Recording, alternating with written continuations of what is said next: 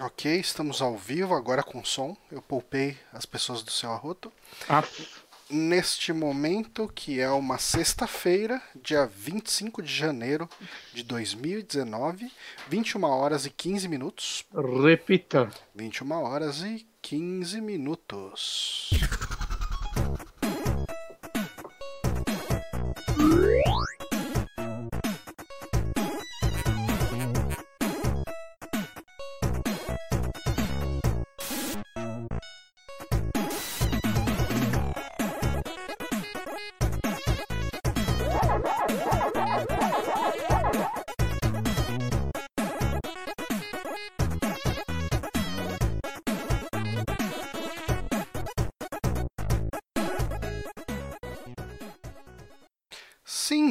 Estamos aqui ao vivo, sexta-feira, diferente do que a gente costuma gravar. Eu sou Johnny Santos, estou aqui hoje com Guilherme Bonatti. Olá, e agora só nós dois mesmo, Só definitivo. nós dois. Em definitivo, finalmente o Honório foi embora, não aguentava mais aquele cara por aqui. Isso é fato. Eu, tô- eu tô com medo do, do, do vídeo tá caindo. Será? Começou a carregar aqui pra mim, mas pode ser É, também. ele começou a carregar pra mim também. Será que tá ruim lá? A gente pode esperar pra ver o que as Uhum. pessoas falam. Porque assim, quadros perdidos aqui tá zerado. É, então isso é estranho. Mas a internet não parece estar muito boa, não. Ah! Ah, Caramba, o YouTube quando ele inventa de dar uns pau aqui pra mim, fica uma beleza. Lembra quando a gente ia fazer no Twitch? Eu falei, vamos fazer um último no YouTube. Vamos fazer um último no YouTube. Daí é, isso aqui é uma mensagem Só divina. problema. Sim, então, ah, Bonatti, vou falar alto aqui pra trazer essa eloquência. O Mikael disse que tá bom, hein? Ah, então tá ótimo. E o Jogazeira, nosso querido amigo Renan Ofoca. A gente precisa chamar o Renan aqui pra gravar com a gente, né? Sim. Ele já gravou uma vez, né? Ou não? Eu lembro Já- que a gente chamou ele, eu não lembro se deu certo. Eu acho que ele já gravou sim. Eu acho que memória ele já gravou fraca. alguma coisa. Uhum. Porra, Mas faz tempo que eu não novo. vejo o Renan, ele é um cara tão legal. A gente já tomou Sim. algumas cervejas juntos. É, mas sim, estamos aqui com o Saque, esse podcast onde a gente conversa sobre notícias sobre o que aconteceu durante a semana. E eu preciso abrir a pauta aqui. Ah, mas eu queria, antes de mais nada, uma coisa que a gente nunca faz aqui, agradecer muito a todos os apoiadores que mantêm esse site vivo, que eles acabam ah, apoiando a gente no apoia.se barra superamigos. Alguns poucos ainda se mantêm ali firmes e fortes no Patreon. Ah, A gente tem alguns apoios lá no Patreon. Eu acho que o Riot ainda está no Patreon. O Salimena com certeza ainda está no Patreon. Ah, A gente tem alguma coisa pingando ainda ali pelo Patreon. Obrigado, galera. Por causa de vocês, a gente consegue ainda pagar o domínio e pagar o SoundCloud, que são umas continhas meio pesadas que a gente precisa pagar aí. O domínio e, os, e o, o domínio e a hospedagem do site são meio que trimestrais. O domínio é anual, o, a hospedagem é trimestral. E Olha. o, o SoundCloud é mensal, cara. É, inclusive, eu não sei como que o Márcio tá. O Márcio ele tava fazendo esquema usando a conta free do SoundCloud, daí toda vez que ele subia um podcast ele apagava o outro.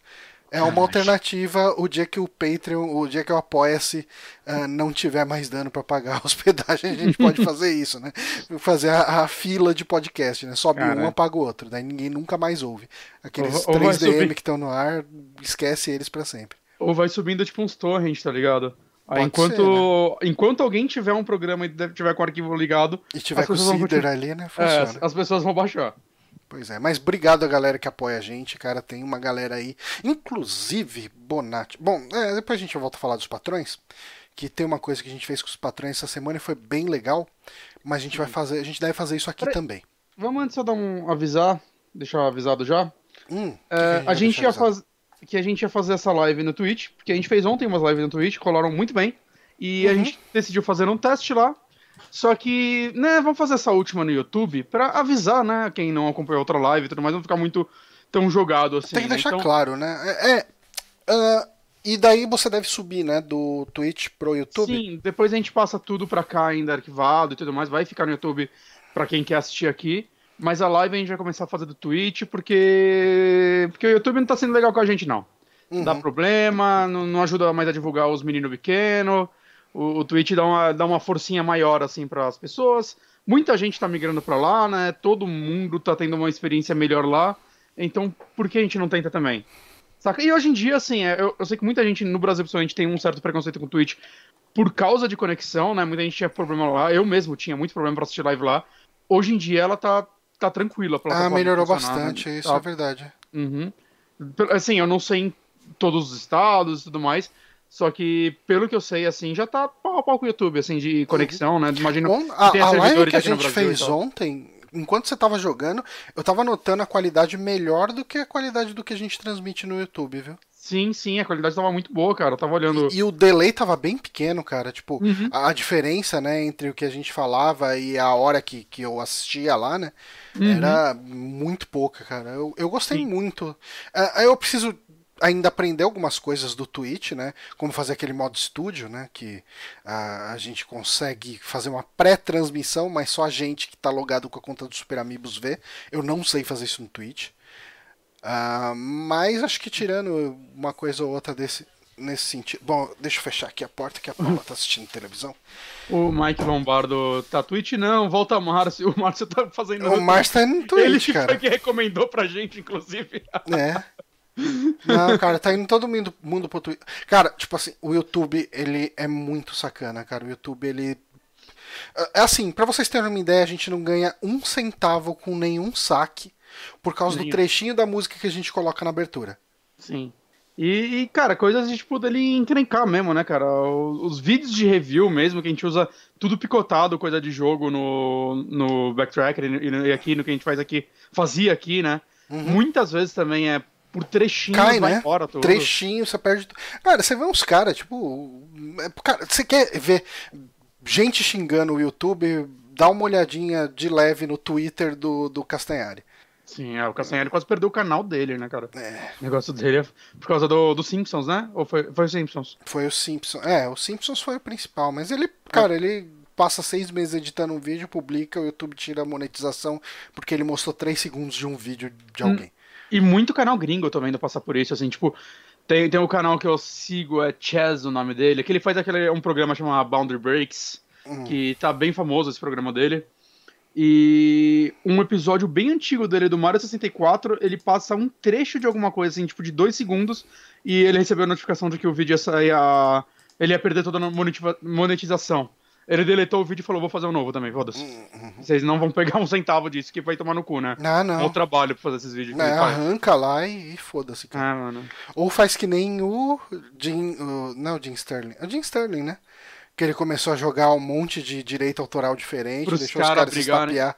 Mas eu acho que isso não tá funcionando mais, né? Porque, tipo, o que a gente faz tipo, às vezes faz isso, né? Uhum. Tipo, pega o do Drácula, tem 300 direitos autorais diferentes é que lá. Eu acho que como a gente não monetiza o vídeo do Drácula, a gente não recebeu nenhum tipo de notificação nele.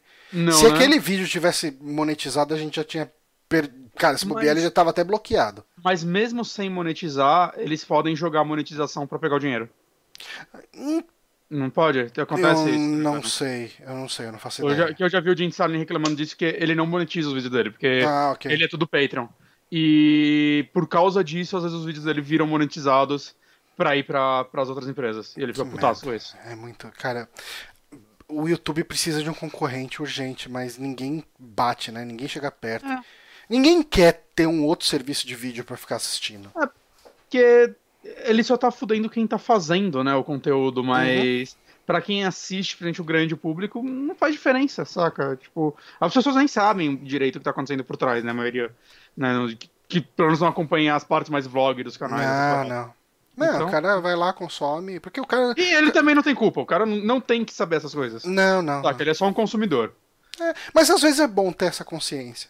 Sim, sim, com certeza. Porque daí você, você sabe do que reclamar ou para quem reclamar. Por exemplo, uma coisa que aconteceu hoje, você viu com certeza, e eu acho que muita gente que tem Twitter deve ter visto, as reclamações da, da Monique, né, do Resident Evil Database. Sim. É, tipo assim, quem tá vendo a live não, não vê o que a pessoa passa, né? Ela fez uma live ontem de Resident Evil e, e ela fez por aquele Streamcraft HQ, o Screen, Streamcraft, né? O Streamcraft HQ. Eu não sei direito o que é, é o, o, Ah, cara, é um esquema, é uma plataforma de streaming. Hum. E ela fez lá e daí parece que um outro cara que, Tipo, o cara tem muito, muito, muito mais seguidores do que ela. E daí, como ela ganhou destaque e ele não, o cara meio que incentivou os seguidores deles a irem no canal dela xingar ela, sabe? Zoar ela. E o pessoal ficou chamando, ah, mostra as tetas, chupa o pau do seu namorado ao vivo, sabe? Umas coisas assim. E, e velho, tipo, a Monique hoje tava desabafando no Twitter lá, falando, É, cara, tipo, eu dá vontade de parar de fazer, cara, dá vontade de parar de produzir. E é uma mina, cara, que ela produz conteúdo sobre Resident Evil. E É um negócio que meio que morreu, né? Gente que faz um conteúdo específico sobre um jogo e, e sempre aborda vários aspectos desse jogo, tipo, psique de personagem, ah, por que que fulano é Até a desse galera de jeito. Dark Souls começou a fazer de outros jogos, porque É. acabou. Saca? Não, cara, tipo, a Monique faz um trampo. A Monique gravou com a gente ano passado, Sim. né? Um podcast sobre o Resident Evil 2 original, onde a gente até bateu um papinho sobre o que esperar desse remake, quando não sabia nada dele ainda, né? Exato. E, e- mas assim, né, voltando ao assunto, ela. é, tipo, ela expor que esse tipo de coisa acontece com ela e, e como isso machuca ela, como isso atrapalha o trabalho dela, né? Faz ela Uhum. desanimar. Ela expondo isso faz as pessoas meio que terem uma ideia do que, que a pessoa passa, né, cara? Com certeza. É, mas enfim, gente, vamos falar de coisa boa. Então, então é, o Twitch, ele, eu acho que ele sempre foi e ele está sendo nesse momento ah, mais amigável que o YouTube para a gente fazer transmissão. Então, assim, a gente pretende fazer um teste. Ah, não quer dizer que a gente vai migrar de lá para lá de vez e não vai considerar voltar para o YouTube. Ah, mas é, é um teste que a gente quer fazer, a gente quer fazer por algum tempo. E eu acho que é isso, né? É, vamos, vamos fazer esse teste, ver o que acontece, né? Ver se Uhum. pode dar alguma melhora pra gente, ou até né, as facilidades de usar aquela plataforma. Ele tem coisas legais, né, pra tentar montar uma comunidade lá, né? A galera ganha aqueles stickers, sei lá o que lá. Eu não sei direito como funciona, eu não uso. Cara, a usava gente, a gente não sabe, né? É, a gente não sabe, mas a gente aprende. Uhum. Né? Mas, mas parece ser uma plataforma legal, a gente vai testar lá, mas os vídeos ainda vão ser reupados aqui e como podcast normalmente, né, da, da forma que sempre foi. Sim, exatamente. Pode. Eu vou aproveitar e já dar um iniciar a gravação aqui também. Aí, aí, tinha bastante gente assistindo e tava crescendo os números. Aí começou Não, a mas ele vai voltar. Será? Se as pessoas falaram última chance. Pode ser, não, não duvido. Patreon tá zero, Johnny. É, ele deu uns cortes ali. Bom, vamos ver com a galera se ele fica melhor ou não. A gente pede o pessoal ir acompanhando, né? É isso aí. Tá, beleza. Bom. Ah, então vamos lá para o nosso, pro nosso bloquinho de merda do dia. Aniversário de São Paulo. Aniversário de São Paulo, né? Você é um- uma pessoa que não ama tanto São Paulo, né? Eu diria que São Paulo não merece parabéns. Ok. Eu Não, gosto não, muito não. de São Paulo, cara. Eu, eu Hum. gosto muito da cidade de São Paulo. Eu gosto muito de tudo que dá pra fazer por aqui. Eu, gosto do que dá pra fazer. Eu gostaria de dessa pra fazer essas coisas em outro lugar. Hum. Dá, vai pra Nova York. Ah, porra. Se eu soubesse que era tão simples. Aí, ó. Não, Não sei, mas o que, que te com São incomoda de São Paulo? É só trânsito, né ou não? Não, meu problema é. Eu, eu adoraria vir pra São Paulo de final de semana, saca? Durante a semana eu acho uma cidade meio filho da puta. O transporte, as pessoas à sua volta, eu, não- eu não gosto, assim. O trânsito, aí você tá no metrô, é todo mundo com cara de cu, as pessoas mal-humoradas o tempo todo, todo mundo correndo, e e essa vida, tudo é caro aqui. Você não consegue alugar um apartamento porque ele custa um bilhão de reais Hum. por dia. Ah, mas Saca, eu vejo é- esses é- problemas todos como problemas de metrópolis mesmo, né? É, então, então, mas o meu problema não é com, é com Metrópolis. Eu gostaria de viver numa cidade pequena. É. E eu gostaria de viver numa cidade pequena perto de uma metrópole, saca? Uhum. Aquela, aquela cidade que você tá a uma hora, assim, 100 quilômetros, que aí você consegue vir no final de semana, Como comer que é um São lamen na Caetano liberdade. hoje em dia? Hum? Como que é São Caetano hoje em dia? É, o, o- o Bronco quer sair de lá, que já é, É muito que o grande. Bronco é de São. Bernardo, né? É São Bernardo? Então eu errei. Eu confundo Uhum. São tudo, gente. Esses, esses são as coisas. Menos Santo André. Santo André eu sei que não é nenhum dos dois. Mas os outros dois eu confundo. Ah, ok. Por algum motivo. Acho que é porque eu fui mais pra Santo André na minha vida. Porque eu ia comer hambúrguer lá. É, que eu lembro que São Caetano, há um tempo atrás, eu não sei se piorou, é possível, Hum. mas São, São Caetano ele tinha um pouco esse lance de ser perto de São Paulo, assim, perto no nível de que você pegando bem um carro em meia hora você tá aqui. É, mas, mas, é- mas também é, assim, é tão perto que não parece que você saiu de São Paulo. Ah, não parece, cara. É. Ah, Já tem São o semáforo Caetano com, tão- tão com, bonitinho. com timer. Quer dizer, pelo São menos era. É que São, São Caetano tem uns trechos que, que alaga pra caralho, assim, que isso é Hum. meio zoado. Mas eu achava tão arrumadinho. É. Não, É, não, então, ó, é- o, o- o- Bronco falou aqui, ah, mas São Caetano é só uma cidade pequena. Mas eu acho que é isso que você tá procurando, né? Sim, sim, mas eu, talvez um pouquinho mais. Sabe, São Caetano você não pega estrada assim pra ir pra lá, saca? Você tipo tá dirigindo nada, você tá lá, assim. Você parece que nunca saiu de São Paulo. Ah, ok. Você quer, você quer ter uma distância. Tipo o, onde o Heitor mora lá, São José. São José, eu já especulei morar em São José uma época. Eu Só que é quase tive que e- me mudar pra lá, viu? Eu Ah. fiz uma entrevista por uma empresa lá, só que daí o cara que me entrevistou foi demitido e daí meu processo seletivo. Putz. Mas, Mas lá é não lá é foi, uma não foi tão, não foi de tudo mal, porque pouco tempo depois a empresa meio que fechou, então foi bom. ah, ok. Nossa, ia se mudar de cidade e a empresa ia fechar, isso ia ser horrível. Uhum. Você ia trabalhar onde? Na Telltale? Não. Ah, mas enfim, é, Enfim. Eu gosto Vamos- muito de São Paulo, acho que eu, eu, não tenho esses problemas assim, é, até porque eu tenho um ritmo muito. Assim, onde eu trabalho hoje eu não pego tanto trânsito para ir para lá e, e é muito raro eu pegar um ônibus estrumbado, assim, totalmente Sei. lotado. Ah, eu até poderia ir de metrô para lá e eu acho que ah, se o metrô que nosso querido ex-governador Geraldo Alckmin um dia ficar pronto, Nossa. um dia que ele começou, um dia ficar pronto, Uhum. é, as coisas vão facilitar bastante, porque o metrô, a estação que, que ele começou a construir aqui, fica a um quilômetro de casa, daria pra ir a pé. Caralho. E... Morar perto de metrô é- deve ser um negócio incrível. assim, tipo, Então, a uma eu- eu- distância pra ir embora a pé- pra ir a pé pra ele, saca? É, então, eu acho que isso mudaria a qualidade, muda a qualidade de vida totalmente de alguém. Sim, sim, com certeza. Mas, é, eu não sei, cara, eu não tenho tanto problema com as pessoas de São Paulo, porque eu acho que eu sou uma dessas pessoas, de mau humor 100%. Eu também, eu também, mas eu, eu, tipo, eu nunca gostaria de mim, saca? Ok, é. Eu sou parte do problema. Mas, mas não sei. Eu, Tipo, eu, não sei, talvez pelo, total também a vida inteira aqui eu tô meio de saco cheio, saca? A vontade de morar um tempo fora também bate bastante em mim. Eu acho que, assim, pra mim, eu acho que o que me fez gostar de São Paulo foi morar muito tempo no leste da Zona Leste, né? Eu morei durante 28 anos em Ermelino Matarazzo, que é, tipo, é um dos últimos bairros de São Paulo na, na direção leste, né? A gente tem Ermelino, daí tem São Miguel, daí tem Itaim e daí acaba São Paulo. E São Paulo é uma cidade muito grande. Quem vem pra São Paulo, ah, principalmente quem vem de avião, fica espantado com o tamanho da cidade, porque Eu assim, queria saber como é isso, saca? Como eu moro aqui a vida inteira, assim, eu tenho noção do tamanho dela, mas nunca foi um espanto pra mim, né? Deve ser interessante chegar num Não, lugar que, cara, caralho, isso é, é- monstruoso demais de grande. bizarro, cara. Quando você chega numa outra cidade. Bom, eu, eu não andei muito de avião na minha vida.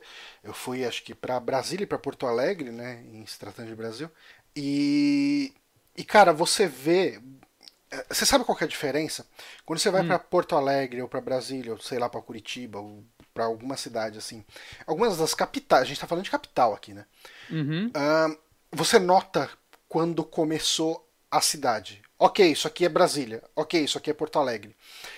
São Paulo você não percebe, porque São Paulo, cara, se você for pegar tipo Guarulhos, é, São Caetano, Santo André, São Bernardo, Diadema, ah, Itaquá, Poá, todas essas cidades que ficam em volta de São Paulo, elas viram uma coisa com São Paulo. Então você vê um enorme, cara, é um, é um centro urbano gigantesco, sabe? É uma coisa absurda. Porque, é- e é bem isso que eu te falei, porque quando você chega em Brasília, cara, você vê um grande descampado em volta e de repente começa uma cidade ali num, num canto, assim, sabe? Você, você vê uma, uma região verde, ou às vezes marrom, eh, dependendo do canto, com estradas e tal, e de repente começa uma cidade. E São Paulo é muito menos assim, cara, porque São Paulo tá muito junto com outras cidades e são todas cidades enormes, assim. É, é, é um... São Paulo é uma cidade muito absurda de grande, cara. Ah, mas é isso, só falamos de São Paulo, falamos bem, falamos mal e falamos que São Paulo não precisa ser boa ou ruim, São Paulo apenas é. Isso é verdade. E vamos fazer uma brincadeira aqui, eu vou ter que fazer do zero essa brincadeira aqui. Vamos. Eu gosto de Ah, brincadeiras. Os patrões... Amigames voltou. é, é tipo um Amigames, é um Amigames aqui que vai demorar um tempinho, hein? Uhum. Ah, deixa eu ir para outra cena aqui do OBS. Eu acho que é a cena notícia.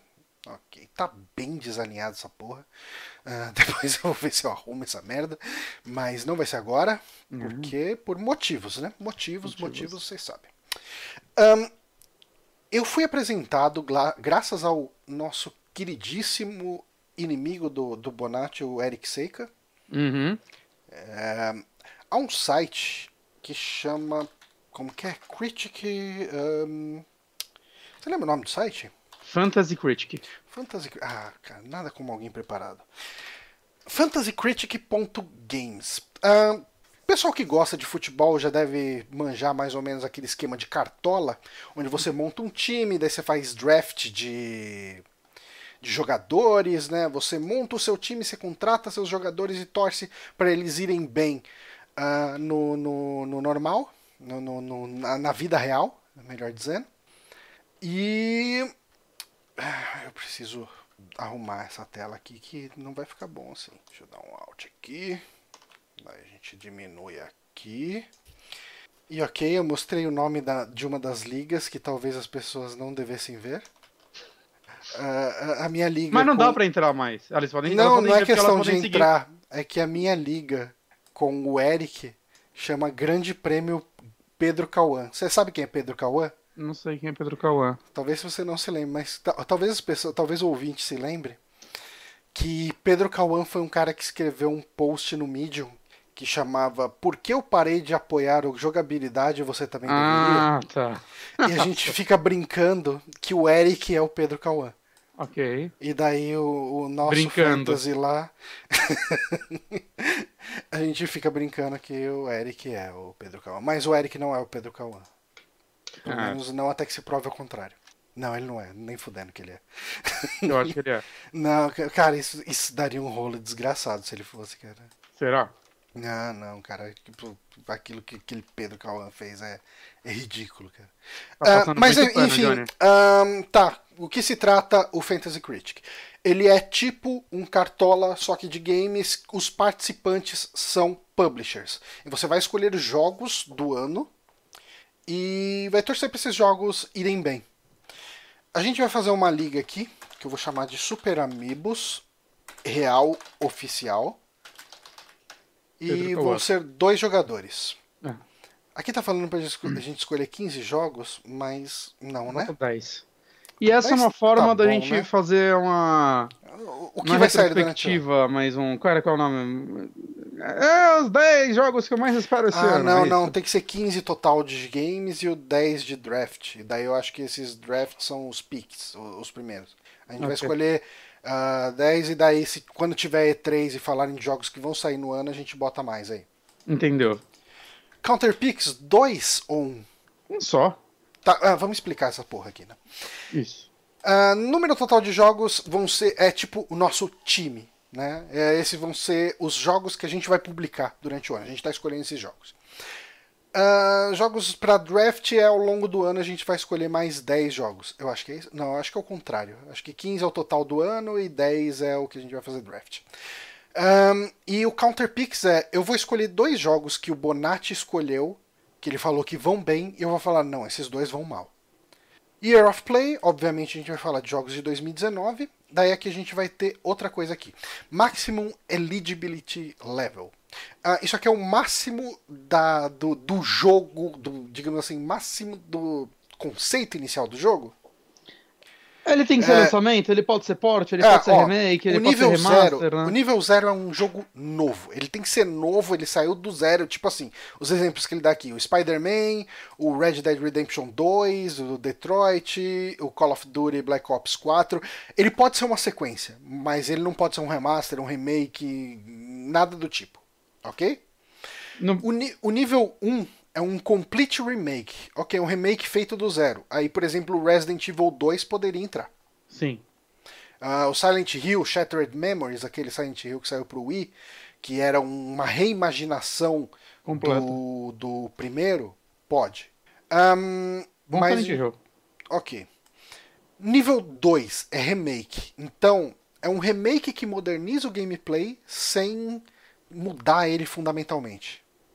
Então a gente tem como exemplo aqui o Mario Luigi Superstar Saga Bowser Minions, o Pokémon Omega Ruby e Alpha Sapphire. Eu, eu, eu acho esse nível 2 o melhor, assim. Eu também acho, porque a partir do 3 é um remake parcial. Por exemplo, o Ocarina of Time 3D, ele melhora mecânicas, ele melhora uh, gráfico. Eu botaria ele, ele no 2, eu acho que tá meio errado ele aí, mas.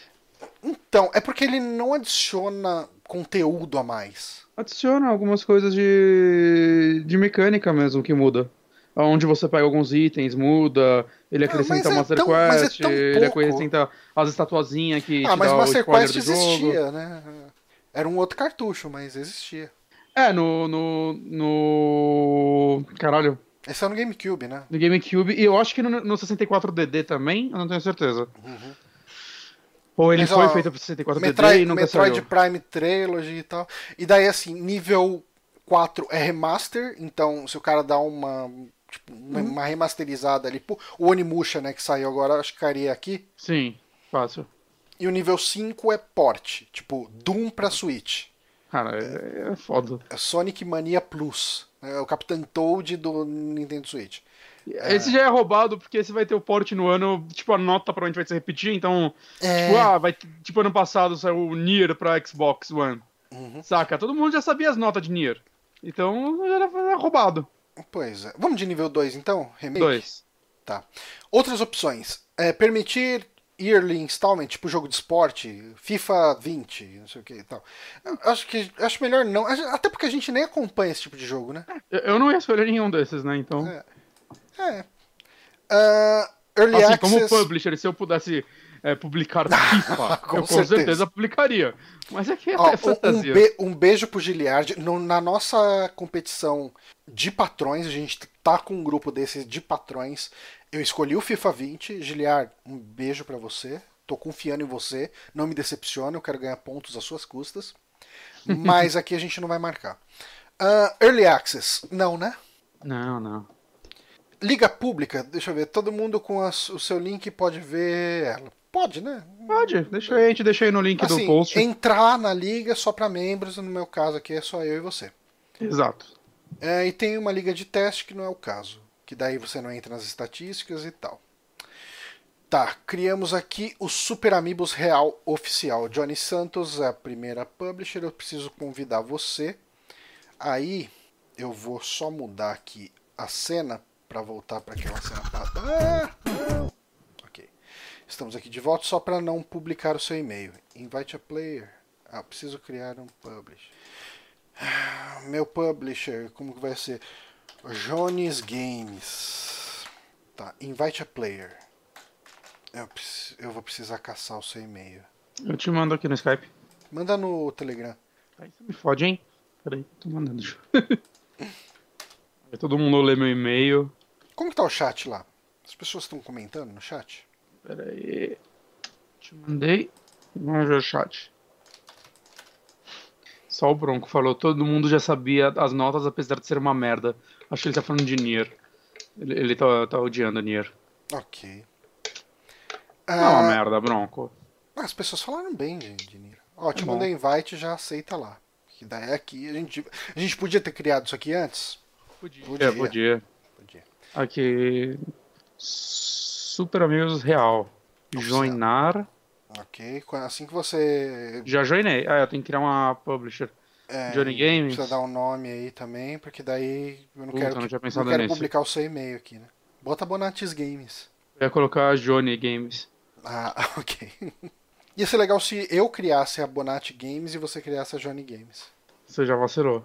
Vacilei. Então, ser diferente. Por que você, sua, nome, sua empresa é em Caps Lock? Você Vacilo real oficial. tem que gritar? Pronto. Você começa. Aqui, para tornar isso interessante, como eu disse, a gente vai fazer isso aqui ser quase uma especulação de jogos que a gente espera esse ano. Então, né, fale um pouquinho sobre o pouquinho de selecionar, um tipo, por que você acha exatamente. que Crackdown 3 vai ser o GOT desse ano, Johnny? Ah, eu, eu acho que todo jogo com Terry Crews vai ser bom, né? Obrigatoriamente. Isso é Deixa eu dar um verdade. F5 aqui. Eu publiquei o seu e-mail, tá online pra todo mundo ver. É o meio mais óbvio do mundo. Ok. Sim. Ahn, tá, eu vou. Agora a gente vai começar a escolher jogos. Então vai, vamos lá. É, como que é? Invite game, não sei o que, change, start new year. Como que eu inicio isso aqui mesmo? Ei, Johnny, você não sabe nem jogar o negócio, cara. Você tinha que ter feito tutorial antes. é Start na new esquerda, não? Start Draft. Cadê? Ah, tá aqui em cima. Daqui ele tava mega destacado aqui. Ah, Por isso que eu não vi.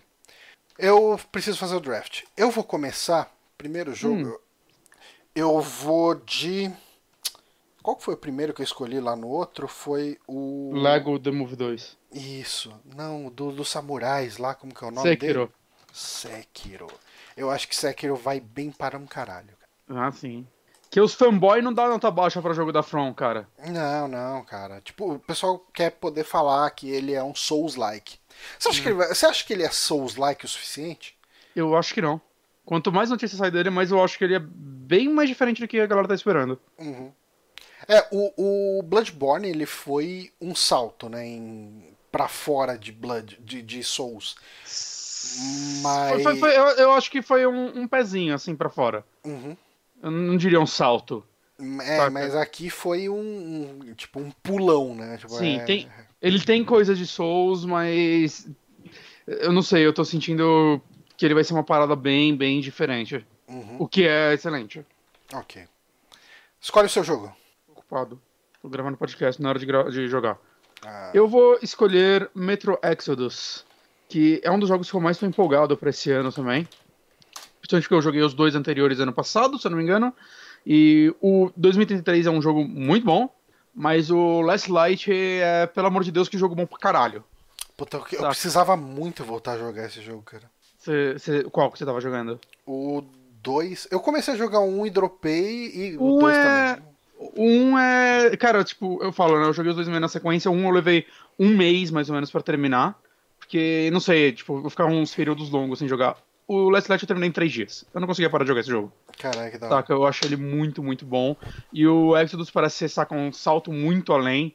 Né? Pelo que eu tô entendendo, ele tá tendo, vai, mundos. Ele, ele é um mundo aberto, mas pelo que eu tô vendo, não é um negócio, saca, não é um Skyrim da vida. Parece que eles são vários mapas, blocos de mapa, que, assim como nos outros, né? Você ia indo de metrô pra metrô, né? Só que parece que agora cada metrô que você vai é uma leve civilização. Uhum. E sei lá, cara, a história, do Last Light, é muito boa. Eu gosto do- das mecânicas. Esse jogo tá lindo pra caralho. Eu, eu tô muito, muito empolgado com esse jogo, assim. é- eu quero muito. Eu queria muito ler os livros, mas tava tudo em falta no Brasil.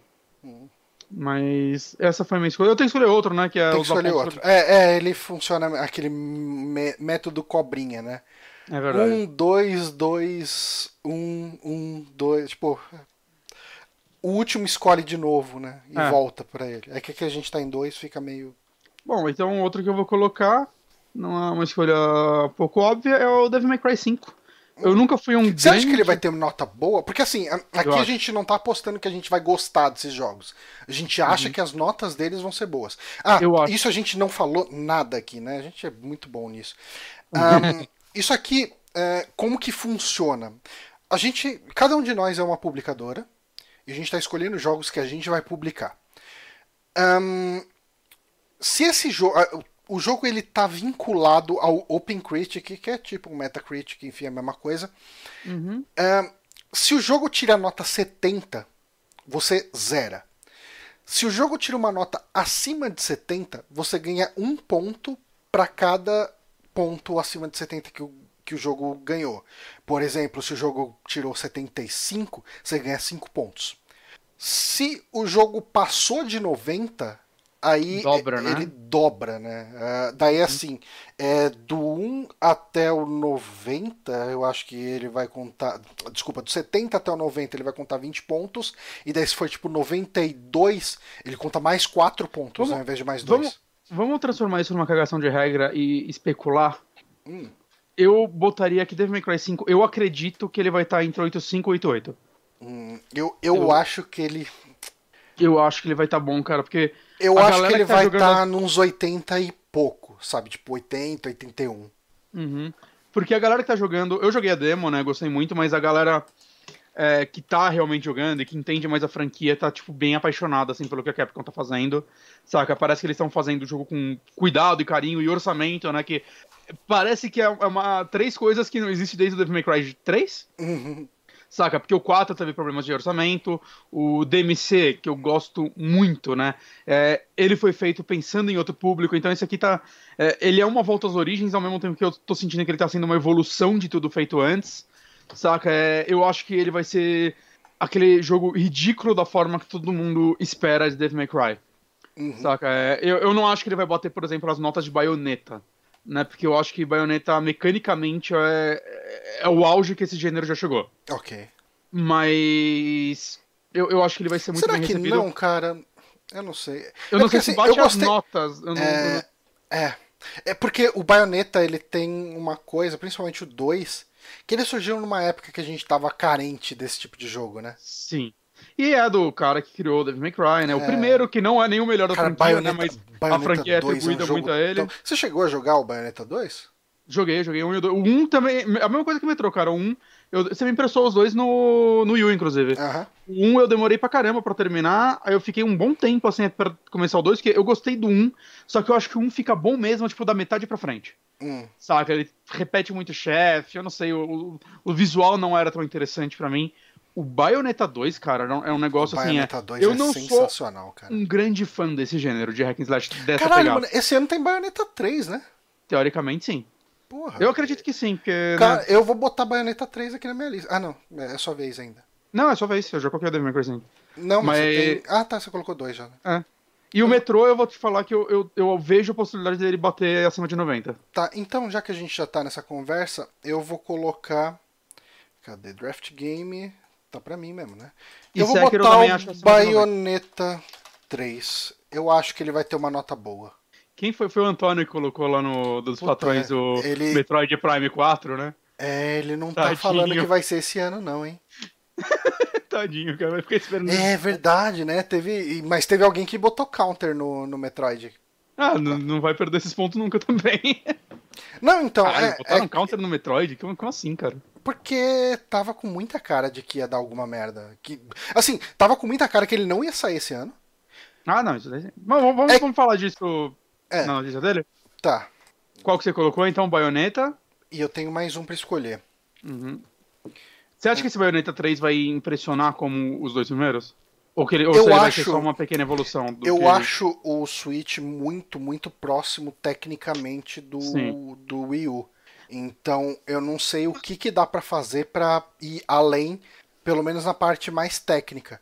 É, eu... a parte técnica eu acho que não vai evoluir tanto. Tipo, o Devil May Cry 5, saca, por usar essa engine do Resident Evil, eu, eu, eu, não acho que ele vai chegar perto, saca? É, mas eu, eu acho que Bayonetta ele tem um elemento de criatividade muito legal. Quando ele chega lá e bota uma parada de avião, sabe, no meio ali. Uhum. Uma parada meio afterburner no meio do jogo, sabe? Ele consegue brincar com algumas coisas. Eu queria tanto um crossover dessas duas franquias, cara. Mas com o envolvimento do Mikami. É. Eu, eu acredito que se a Capcom chegasse nele, ele toparia. Ah, Porque sim. ele, ele é. Ele tem muito carinho pela Capcom ainda, né? Ele, tipo, ele bloqueia todo mundo que fala mal da Capcom e do Kamiya pra ele. Uhum. É uma das coisas que ele bloqueia, porque ele não aceita que falam mal da, da ex-casa dele. Ah, sim. Eu, o que eu acho muito legal, saca? É, eu acho que o japonês, de maneira geral, ele costuma ter é, esse sentimento de honra, mesmo quando ele sai de um estúdio, né? É, e eu acho que é toda aquela cultura do, do salaryman, ele, né? né? Do, do salaryman, o cara que trabalha a vida inteira numa empresa só. Uh, tirando alguns casos extremos, tipo Konami com o Kojima. Eu, e mesmo o Kojima, ele não, nunca falou um A da Konami, né? Não, não, ele fica na dele. É, não, mas eu tô falando, no Você caso vê que ele, Mikami, é, ele fica puto, mas ele não picha. Sim. Mas no caso do Mikami, né, ele... A Capcom e o... o do Mikami não, do, é, do, do Kamiya. Uhum. A Capcom e o Mikami deram... Não, confundi agora o Mikami e o Kamiya. No caso... Caralho, quem é quem agora? Ok. Quem é quem? É, o Kamiya é o cara aí do, dos rolê. Não, o Mikami... Rolê. Não. No caso do Kamiya, a Capcom e o Mikami deram muitas chances pra ele, né? Ajudaram muito ele na carreira, no começo da carreira dele e tal. Tanto que a Platinum, o, o Mikami montou junto com o Kamiya, né, no começo. Hum. É, Aí ele saiu. E qual é o seu segundo jogo, Johnny? Meu segundo jogo. Aqui é uma aposta, eu posso me ferrar, porque esse jogo pode não sair. Mas eu vou no Pokémon novo. Hum. Sabe Você que acha que eu... Pokémon novo sai esse ano? Eu acho que sai. É, mas sabe que eu, eu tô com medo desse Pokémon novo? Hum. Porque eu vejo uma possibilidade da franquia se reinventar e ser um negócio incrível. Eu acho que não vai. Eu acho que ele vai mais- seguir a mesma coisa do- dos últimos de 3DS. É que Inclusive, eu acho assim, que mesmo esses últimos do o Gol. 3DS, eles têm notas excelentes, né? Tem, tem. E pode ser que ele tenha, eu não sei, mas. Eu, eu, eu acho que vai, ele tem chance de não ter uma nota excelente, padrão Pokémon, por causa da decepção que ele pode causar. Uhum. Saca? Não sei, eu não. Eu tô, eu tô receoso. Eu espero que eu quebre a cara, mas eu tô receoso. Ok. Ah, pode escolher você. Vou botar Jump Force. Nossa, Jump Force vai ser. Cara, Jump Force, mano, quando a gente viu lá na BGS, eu fiquei triste. Tava triste, cara. Tava bem Mano, o triste. jogo tava rodando, sei lá, 15 FPS. Não, cara, o É. jogo, o jogo rodava em câmera lenta, cara. É, Você via frame dropando ali e os caras mostrando o jogo com maior orgulho, velho. Ó, um dos meus próximos, meu próximo, na verdade, não um dos, é exatamente o próximo. Hum. Estou botando Rage 2. Você acha que Rage 2 vai ser bom? Eu acho que ele vai, cara. Eu tô. Eu acho que ele vai ser também aquele. aquele... É toda, vez que eu 82. penso, toda vez que eu penso em Rage 2, eu penso no, no na expansão do Far Cry, no, no- tipo, nesse Far Cry novo que vai sair. Ah, sim, esse daí eu acho que vai ser ruim. É, Mas, mas o Rage 2, o que eu tô achando dele é que ele é o Rage 1 com personalidade. Saca? Eu tô o- gostando. faltava isso no Rage 1, né? Ah, ele tá, tipo, não se leva a sério. Mecanicamente ele parece um- uma evolução do Doom, assim, se Doom fosse mundo aberto com veículos. Saca? Eu tô achando que ele vai ser um jogo muito divertido. Ele vai- provavelmente vai ter uma história asquerosa de ruim, mas ninguém vai se importar, saca? Eu acho que ele. eh, O, o que vai determinar se esse jogo vai ser bom ou ruim vai ser o loop de gameplay dele, daquele mundo aberto. Uhum. Né? Mas eu, eu não sei, cara. O Rage A 1 ele tinha um pouco merda, de RPG empresa- ou não? Hã? O Rage 1 ele tinha um pouco de RPG ou não? Ah, cara, eu joguei umas duas horas dele, eu não lembro. Acho que você, você dava uns level up nos negócios aí, dava uns upgrades, mas não sei se dá pra dizer como RPG. Talvez ele fosse um pouco mais estilo o Wolfenstein de- de 2009. Não, porque o mapa dele era aberto. Você É, pegava então, é veículo- que o, o Wolfenstein de 2009 ele tinha um pouco de mapa aberto, né? Tinha, não lembro. Tinha uma hora que você começava a andar É. pela cidadezinha ali e tal. É que ele tinha também fases, né? Ele era muito focado nos veículos, tinha até muita parte de corrida. Ah, verdade, eu lembro que tinha isso. Saca? A jogabilidade dele era bem gostosa, a inteligência artificial dele era bem impressionante pra época, mas. O, o Rage 1, eu, eu achei ele muito impressionante visualmente, tecnicamente. Sim. É, se você olhava o que, que ele fazia em relação a montar cenário, Uhum. e, e é lógico, coisa do Carmack, né? Sim. É, Mas é, eu sinto que o Rage 1 é aquele negócio, você jogou duas horas, você viu tudo que aquele, aquele jogo tinha, saca? Ele, É. ele enjoava bem rápido. Eu enjoei dele na demo, cara, então dá pra tirar por aí. Ah, deixa eu ver, eu próximo tô olhando uma lista aqui de jogos. Hum, Ah, aqui, porra, achei você, menino. Ah, trouxe, Ctrl V. Mortal Kombat 11. você acha que vai ser bom? Eu tô, tô achando, assim, pelas poucas coisas que eu vi, é, eu acho que ele vai ser muito melhor que o 10. Uhum. Saca? Porque o 10 foi meio decepcionante em vários pontos pra mim, né? Principalmente nas microtransações que quebraram a evolução do jogo, né? Que eles já falaram que não vai ter microtransação nesse, quero só ver. Mas a história do 10 também, eu achei ela bem pouco interessante, saca? É, principalmente porque uma parte da história, a introdução da história basicamente estava numa história em quadrinho que ninguém leu. Então, tomar no cu pra saber o que aconteceu entre os jogos. Hum. É, E a parte técnica desse Mortal Kombat 11 tá meio que impressionante demais, assim. Eu não tô falando dos visuais, né? Tipo, os visuais também, né? Tá lindo o jogo. É, Eles estão trabalhando uma coisa que eles sempre foram ruins, que era a animação dos personagens durante a luta. Uhum. Eu vi um vídeo de um cara analisando isso e como ele tava impressionado, porque ele fez um vídeo uns anos atrás metendo pau no Mortal Kombat 10 e no 9 e bastante no Injustice também. É, E, tipo, ele é um cara, um, um animador, mostrando quão merda são as animações desses jogos, e ele mostrou exemplos, eu comecei a ver, o caralho, eu não reparava isso, mas caralho, era muito merda mesmo. Os golpes, o joelho do cara do- dobrava pra cima, os caralho, tudo errado. E nesse tá, tipo, tá tendo um cuidado disso, nesse, nesse ponto.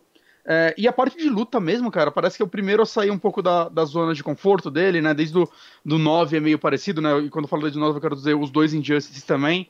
Algumas pessoas pegariam o Mortal Kombat vs DC, mas ele era 3D mais na pegada dos, antigos, né? O que ele trouxe pra franquia foi basicamente o modo história. Mas, cara, ele tem muita mecânica nova, assim. Ele substituiu uns X-Ray pra uma outra parada que é, parece que são golpes que você dá quando a sua vida tá muito baixa. Hum. Ele tem uns tipos diferentes de parry no meio da luta. Ele, assim, ele parece estar muito mais voltado pro público competitivo do que qualquer outro jogo da Netherrealm. E o que é bom, Obrigado. né? Porque é o que mais Sim. dá longevidade pro, pro jogo. Exato. Eu tô. Puta, cara, tô... ele tá parecendo ser um jogo bem complexo, assim, para um jogo de luta. Um, um, passo muito além do que eu esperava que a Netherrealm fosse dar. Né? Eu tenho um pouquinho de medo, que eu sou casual demais para jogo de luta, então eu tenho medo de eu falhar, de, de aprender a jogar ele direito. Uhum. Mas ao mesmo tempo, tipo, eu fico feliz em ver que, tipo, é um jogo que pelo menos eles estão ousando mais do que os outros. Então ele é o famoso para dar tudo certo ou tudo errado. Ok. É. Mas eu, eu tô esperançoso. Mas nesse... eu, eu, sei lá, eu acho que esse jogo ele. Eu acho que ele vai bater uns 80, vai. Você ganha uns 10 pontos aí. Uhum. Um, tá. Deixa eu pensar num jogo aqui agora. Tem um, eu vou votar num jogo. Talvez seja muito cedo para votar nele, porque talvez você nem pense nesse. Então eu não correria tanto risco de você roubar ele de mim. Hum. Mas eu vou botar o Indivisible aqui. Que ele é, é um, é um RPGzinho que a arte é daquela Canuco, que é a mina que faz a arte do Schoolgirls. Esse jogo. Hum. É, é, esse jogo ele tá tão bonitinho, cara. é um RPG dele, é né? É um RPG, sim. E eu quero muito que esse jogo vá bem. E eu não sei. Ele tem muita chance de não ir bem. Eu acho que ele não vai bem. Mas. Tá muito... É que ele faz muito tempo que ele tá em produção. É. E ao mesmo tempo, eu, eu sinto que se Schoolgirls não fosse um jogo de luta, eu me interessaria tanto por ele. Eu acho visualmente tudo tão interessante naquele jogo, sabe? As meninas monstras ali, o Monster High legal para mim. Então, sei lá, eu gostaria muito que esse jogo fosse bem. Um, mas é um pouco de, rola um pouquinho de medo. Eu posso me fuder aqui, eu posso perder pontos aqui, né? Pode, mas é. Mas a vida você é feita uma. Você é uma publisher que pensa na arte. Uhum. Mas Por sabe isso que, que, que agora eu acho... o próximo jogo eu achei muito 3, fala aí. Não, não. Meu próximo jogo é, é um jogo que dificilmente vai ter menos de 70. Ô, louco. Principalmente da crítica. Ele pode receber um review bomb se alguma coisa do online dele não estiver funcionando quando ele sair. Hum. Mas eu acho que a crítica vai dar um notão para ele, pelo menos uns 80 aí, viu? E se ele fizer tudo que ele tá prometendo, eu acho que ele pode chegar perto dos 90. Eu não acho que ele passa dos 90. School and Bones. Anthem. Anthem, Anthem eu tô bem, bem, bem receoso. Cara, é engraçado, né, como, como foi mudando isso, porque quando o Anthem foi anunciado, tava todo mundo maluco para encostar naquilo, né? É o Destiny 2 que devia ser, né? Porque o Destiny... De lá pra cá, e aí só fez merda, né? E aí é tipo, ah, é... ah, cara... E, mas assim, eu acho que por causa de Destiny 2, existe um espaço dentro desse filão de jogos a ser preenchido. Sim. E eu acho que dá pra Anthem fazer, sabe? Tipo, eu acho uhum. que Anthem, é, como diria Geraldo Alckmin, dá pra fazer. É... então. Como diria Geraldo Alckmin, eu não esperava ouvir isso hoje, sabe? Ok, é, realmente. É, é a, a, por causa da imitação do Adnet, do Geraldo Alckmin. Mas eu quero muito que Enten dê certo. Eu duvido que Enten tire menos de 70. Não, menos de 70 eu acho que não tira, não. Então fica aí uma escolha uh, segura aqui. Ok. Então sua vez de novo. Bom, Uh, primeiro jogo que eu vou colocar, que eu estou botando bastante fé também, é Psychonauts 2. Eu tô achando que esse jogo tem tudo para surpreender, assim, Puta, pelo... Eu quero muito que ele dê certo, cara. É, porque, cara, tudo que tô mostrando dele, você tá vendo que fazia tempo que a Double Fine não investia, assim, num jogo. Talvez desde o Broken Age, saca? Que a gente não vê um, um investimento, assim, pessoal deles em cima de algo. É, e o primeiro Psychonauts, ele é um clássico cult, saca? É, eu não sei qual é a média dele. Hum. Eu vou até dar uma olhada. Mas ele é um clássico daqueles cults lá que. Ah, sim. A galera gosta muito, vendeu extremamente mal, ganhou aqueles prêmios de melhor jogo que ninguém jogou. O primeiro Psychonauts tá 88 a 86 vendendo na plataforma Open no Metacritic. Metacritic. Ah. Vamos ver o Open Critic, que é o que conta. Eu nem sei se 72, hein?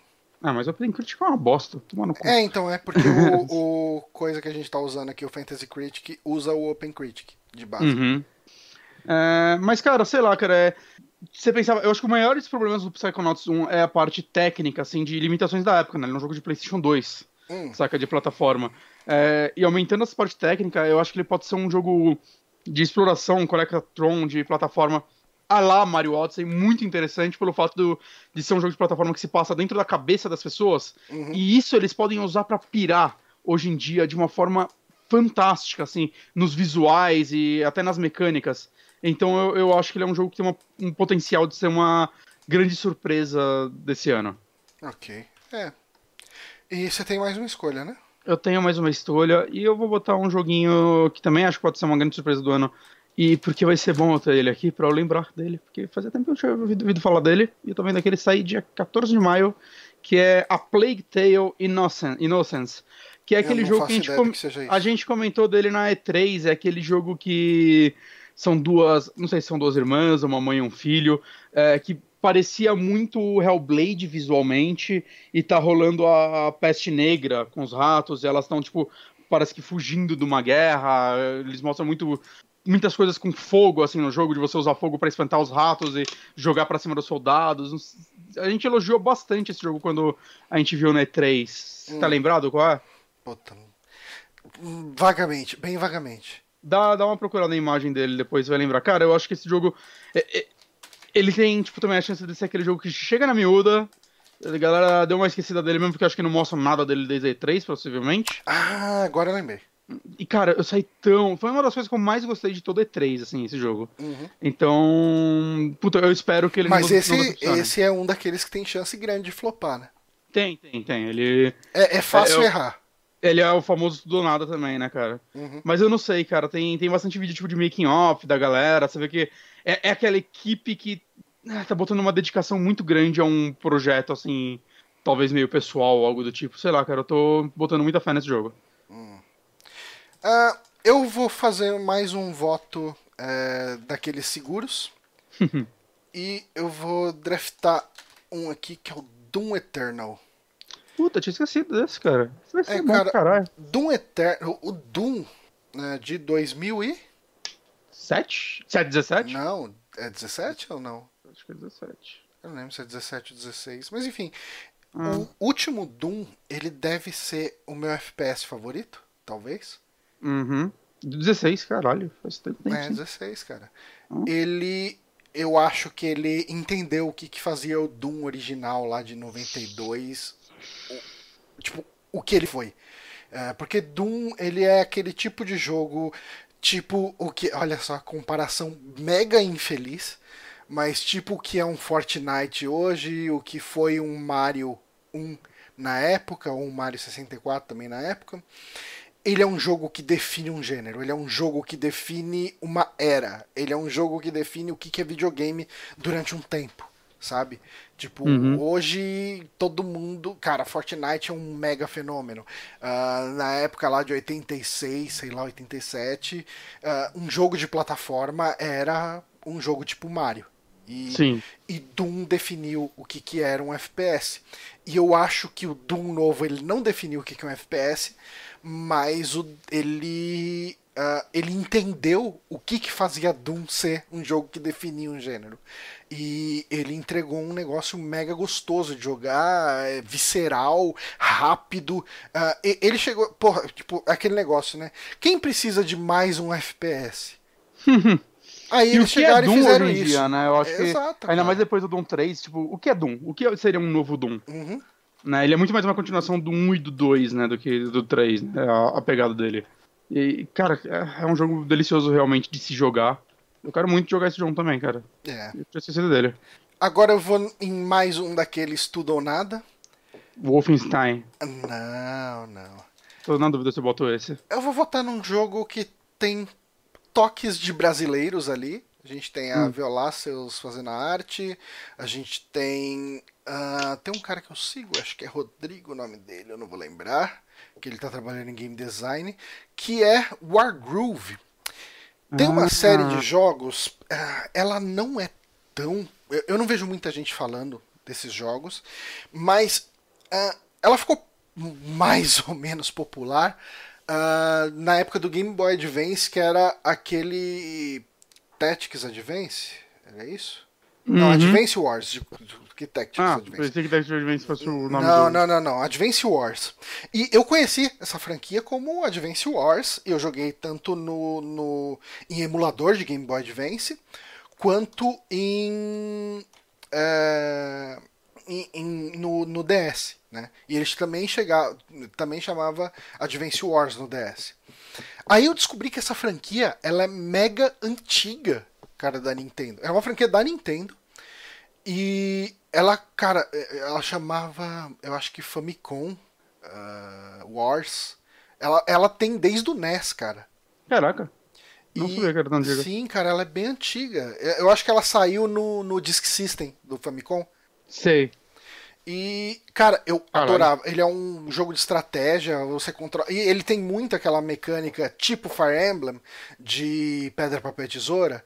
Então você tem unidades que são aéreas, daí tem uma unidade que ela é boa contra aérea. Uh, e, e, cara, isso aqui é um sucessor espiritual de Advance Wars.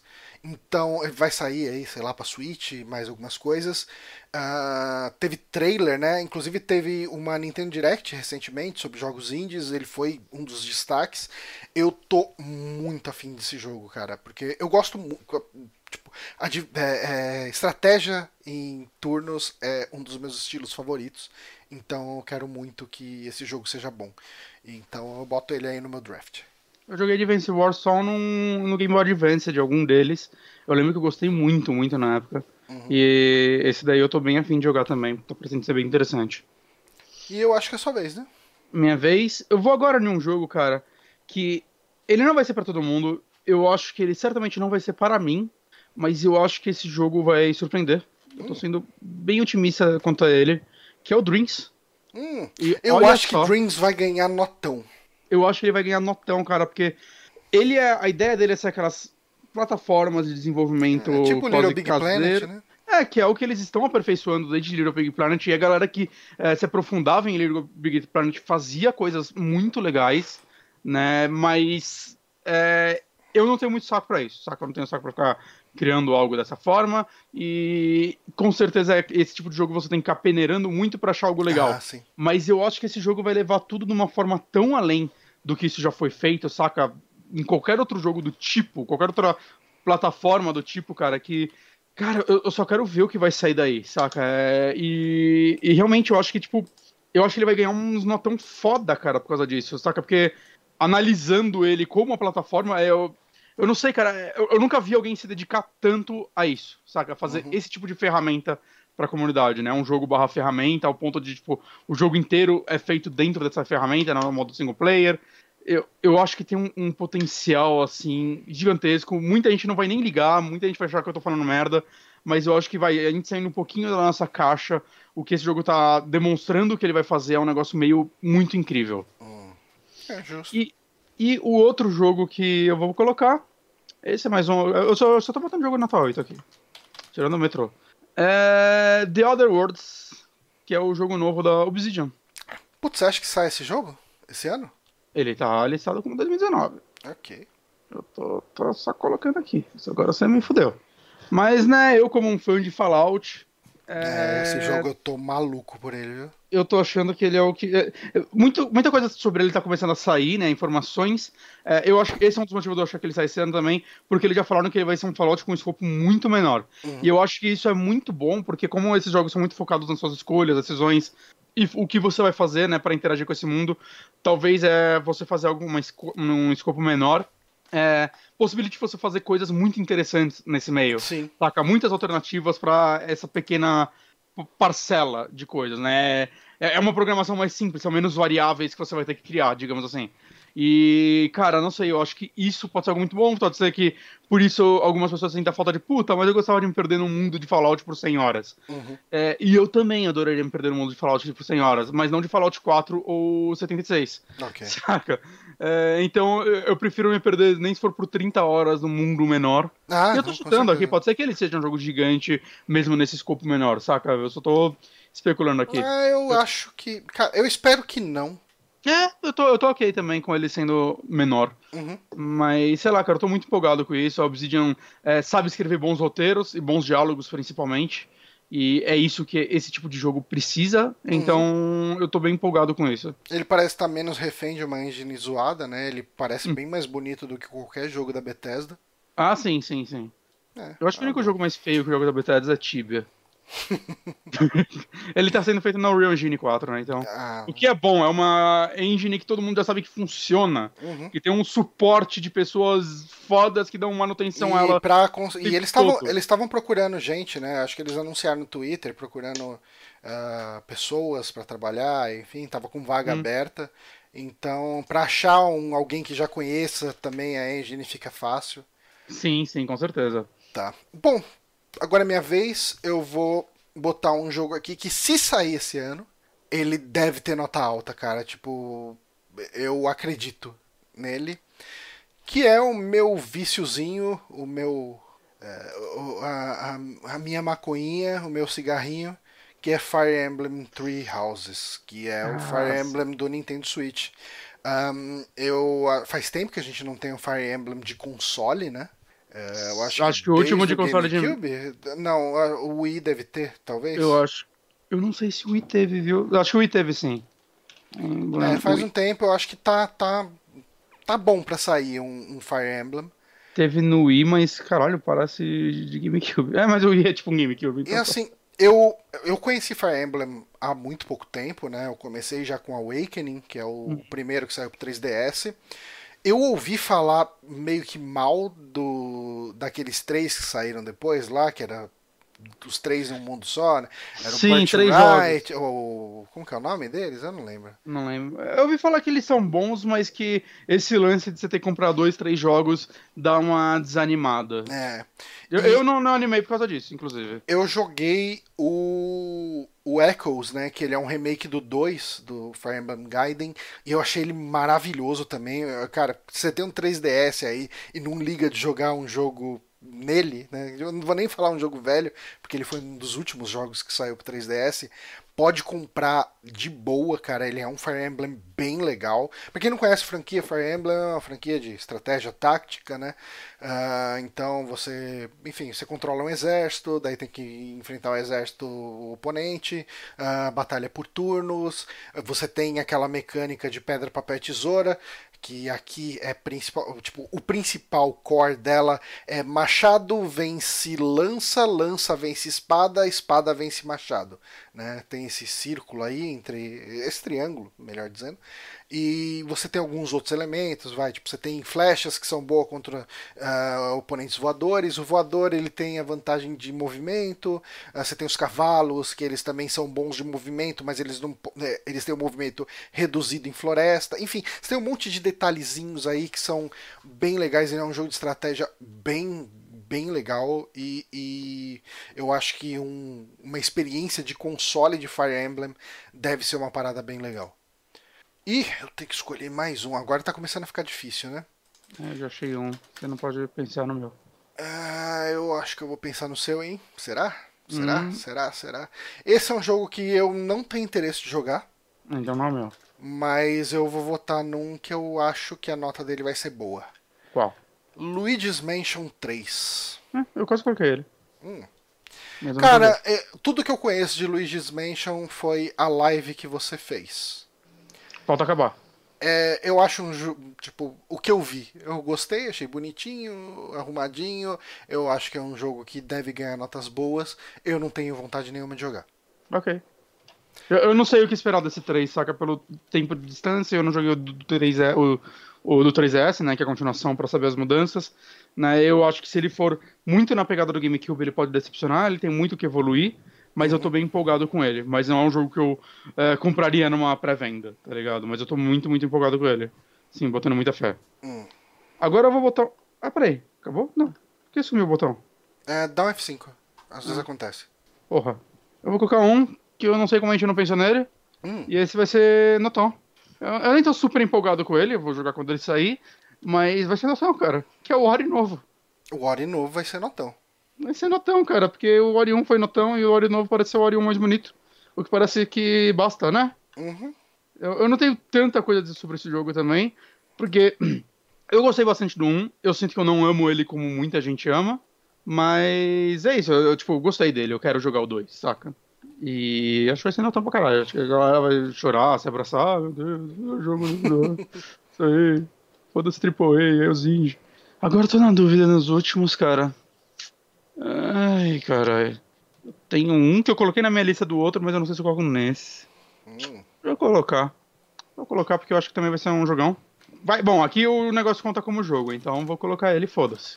Hum. Não conta não, porque não tá mais aparecendo. Ah, garoto. Ah, eu ia colocar o Shovel Knight novo. No outro apareceu e nesse não aparece. É. Ué. Ele não, não gosta mais. Deixa eu escrever inteiro o nome. Tristeza. É, eu vou botar o Shovel Knight novo porque eu amo o Shovel Knight. Eu amo as DLCs de Shovel Knight e eu quero uma Shovel Knight. E não vai custar um real pra quem tem o Shovel Knight normal. Então eu quero muito dessa porra. Será Mas, que ele vai sair? Ele não vai sair pro Wii U, né? Eu acho que vai, porque eu acho que as outras saíram também. Hum. Mas, cara, Difícil agora, né? Life Strange 2 não aparece, porque se aparecesse eu ia colocar, porque só pelo episódio 1 eu acho que ele vai estar no meu top 5. Eu ainda não joguei o 2, saiu ontem.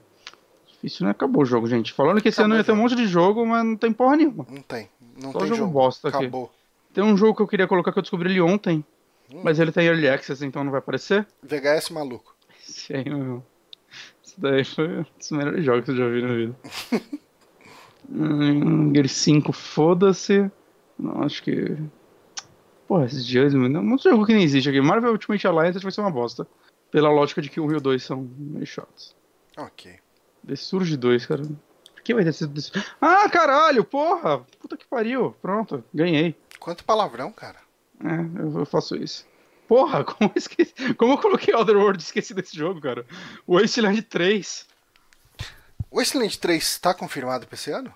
Tá. Agendado pra esse ano. Hum... Late 2019.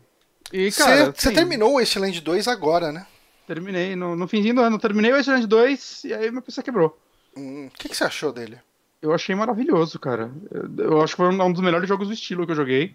E o 3, assim, como o 2 foi basicamente um dos primeiros jogos desse retorno dos CRPGs populares, é, eu sinto que o 3 vai. Ele deve ter aprendido muito com os jogos que saíram depois. Uhum.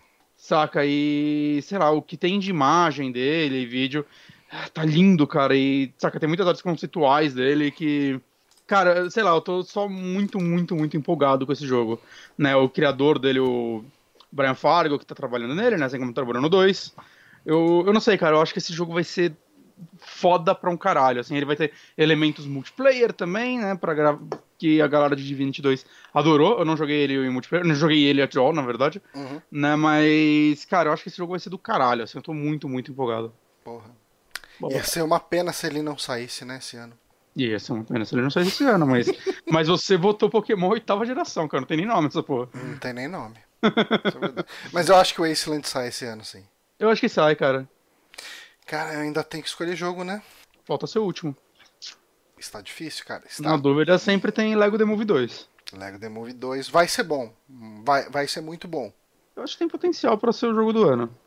Hum, Rapaz, essa parte tô... foi mais longa do que eu esperava. Foi pra caralho, né? Tô preocupado. É que a gente assim... começou meia hora depois, não? É, a, gente começou, começou, só 15 minutos depois. Não, acho que foi quase meia hora que a gente começou. É, eu acho que não. Não, a gente começou não, não. exatamente 9h15. Verdade. Não, mas 915 aí começou a dar problema, caiu a é, internet. Tem isso, né? É, Daí a gente coisa. falou de São Paulo, essa cidade maravilhosa. É, essa bosta de cidade fudeu nosso podcast. Hum, e a gente ficou enrolando, enrolando aqui e eu não consegui pensar no jogo, cara. Ah, o Mauro Alves colocou impressão minha ou ninguém tá ligando pra Kingdom Hearts. É, a gente não pode colocar porque já começou a sair nota dele. É, mas já, assim, eu tá não tava 89, botando fé tá? nele mas ele tá tirando umas notas absurdas, assim, então. É, no, na, no outro Fantasy que eu tô participando com o Eric, uh, o Eric colocou e aqui na, na tabelinha dele já tá escrito 89. Hum. É. Caralho, caralho. Jogo, jogo. Bloodstained, nem fudendo que eu vou colocar aqui que eu acho que esse jogo tem uma chance absurda de flopar. É, eu não quero, meu coração quer que esse jogo seja o melhor Metroidvania já feito na história. É. Mais feio e melhor. Uhum. Só que tem, tem uma chance. Vixe, se tem chance. Tem muita chance de ser ruim. Hein? Assim, eu acho que abaixo de 7 ele não fica.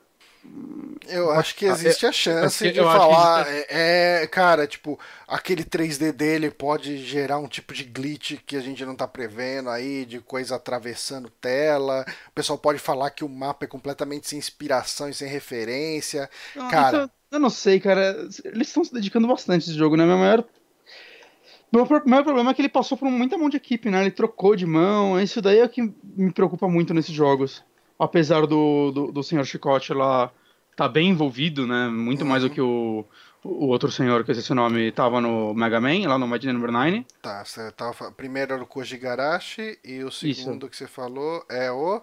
ah, esqueci o nome do cara do Mega Man. Frank Alves. Não lembro. Eu cara. acho que não é Frank Alves. Eu acho. Esqueci. Eu esqueci, só vem Shinji Mikami na minha cabeça agora. É, eu não vou Esse é botar. Days Gone. Tá, eu acho vou que no. o Days Gone não vai ser. Eu acho que ele vai Flop, estar no- né? nos oito honestos. Cara, eu vou apostar numa coisa aqui. Inafune. Inafune, isso, Keiji Inafune. É, eu vou apostar num jogo baseado no histórico da empresa com os jogos número 2 dela. Ai. Então eu vou de The Ah, Division Division 2. Não, cara. Porque. ah, ué, não tá linkado. Ele não quer que você faça essa merda. Nossa, que estranho. Ele deu um erro aqui, falou que não tá linkado. Eu adicionei ele como se não fosse linkado a um jogo, a um Master Game. Cara, eu tô achando que The Division 2 não vai pegar. Tá, eu acho que agora é o, o Counter Pick. Aham. O meu vai ser fácil, The Division 2. Eu não acho que The Division 2 vai ficar abaixo de 7 também. Mas eu não acho que esse jogo vai pegar, não. Que ele vai sair. Ou não? Que ele vai pegar? É, não, eu não acho, é, eu não acho que ele vai pegar, que a galera vai, vai pirar nele, não. Uhum. Hum, não, não tô botando essa fé, não. Ele. Não sei, cara, eu não acho o mundo dele tão interessante. Todo mundo fala, ah, o lance da Black Friday, todo mundo morreu porque passava dinheiro. Toma no cu.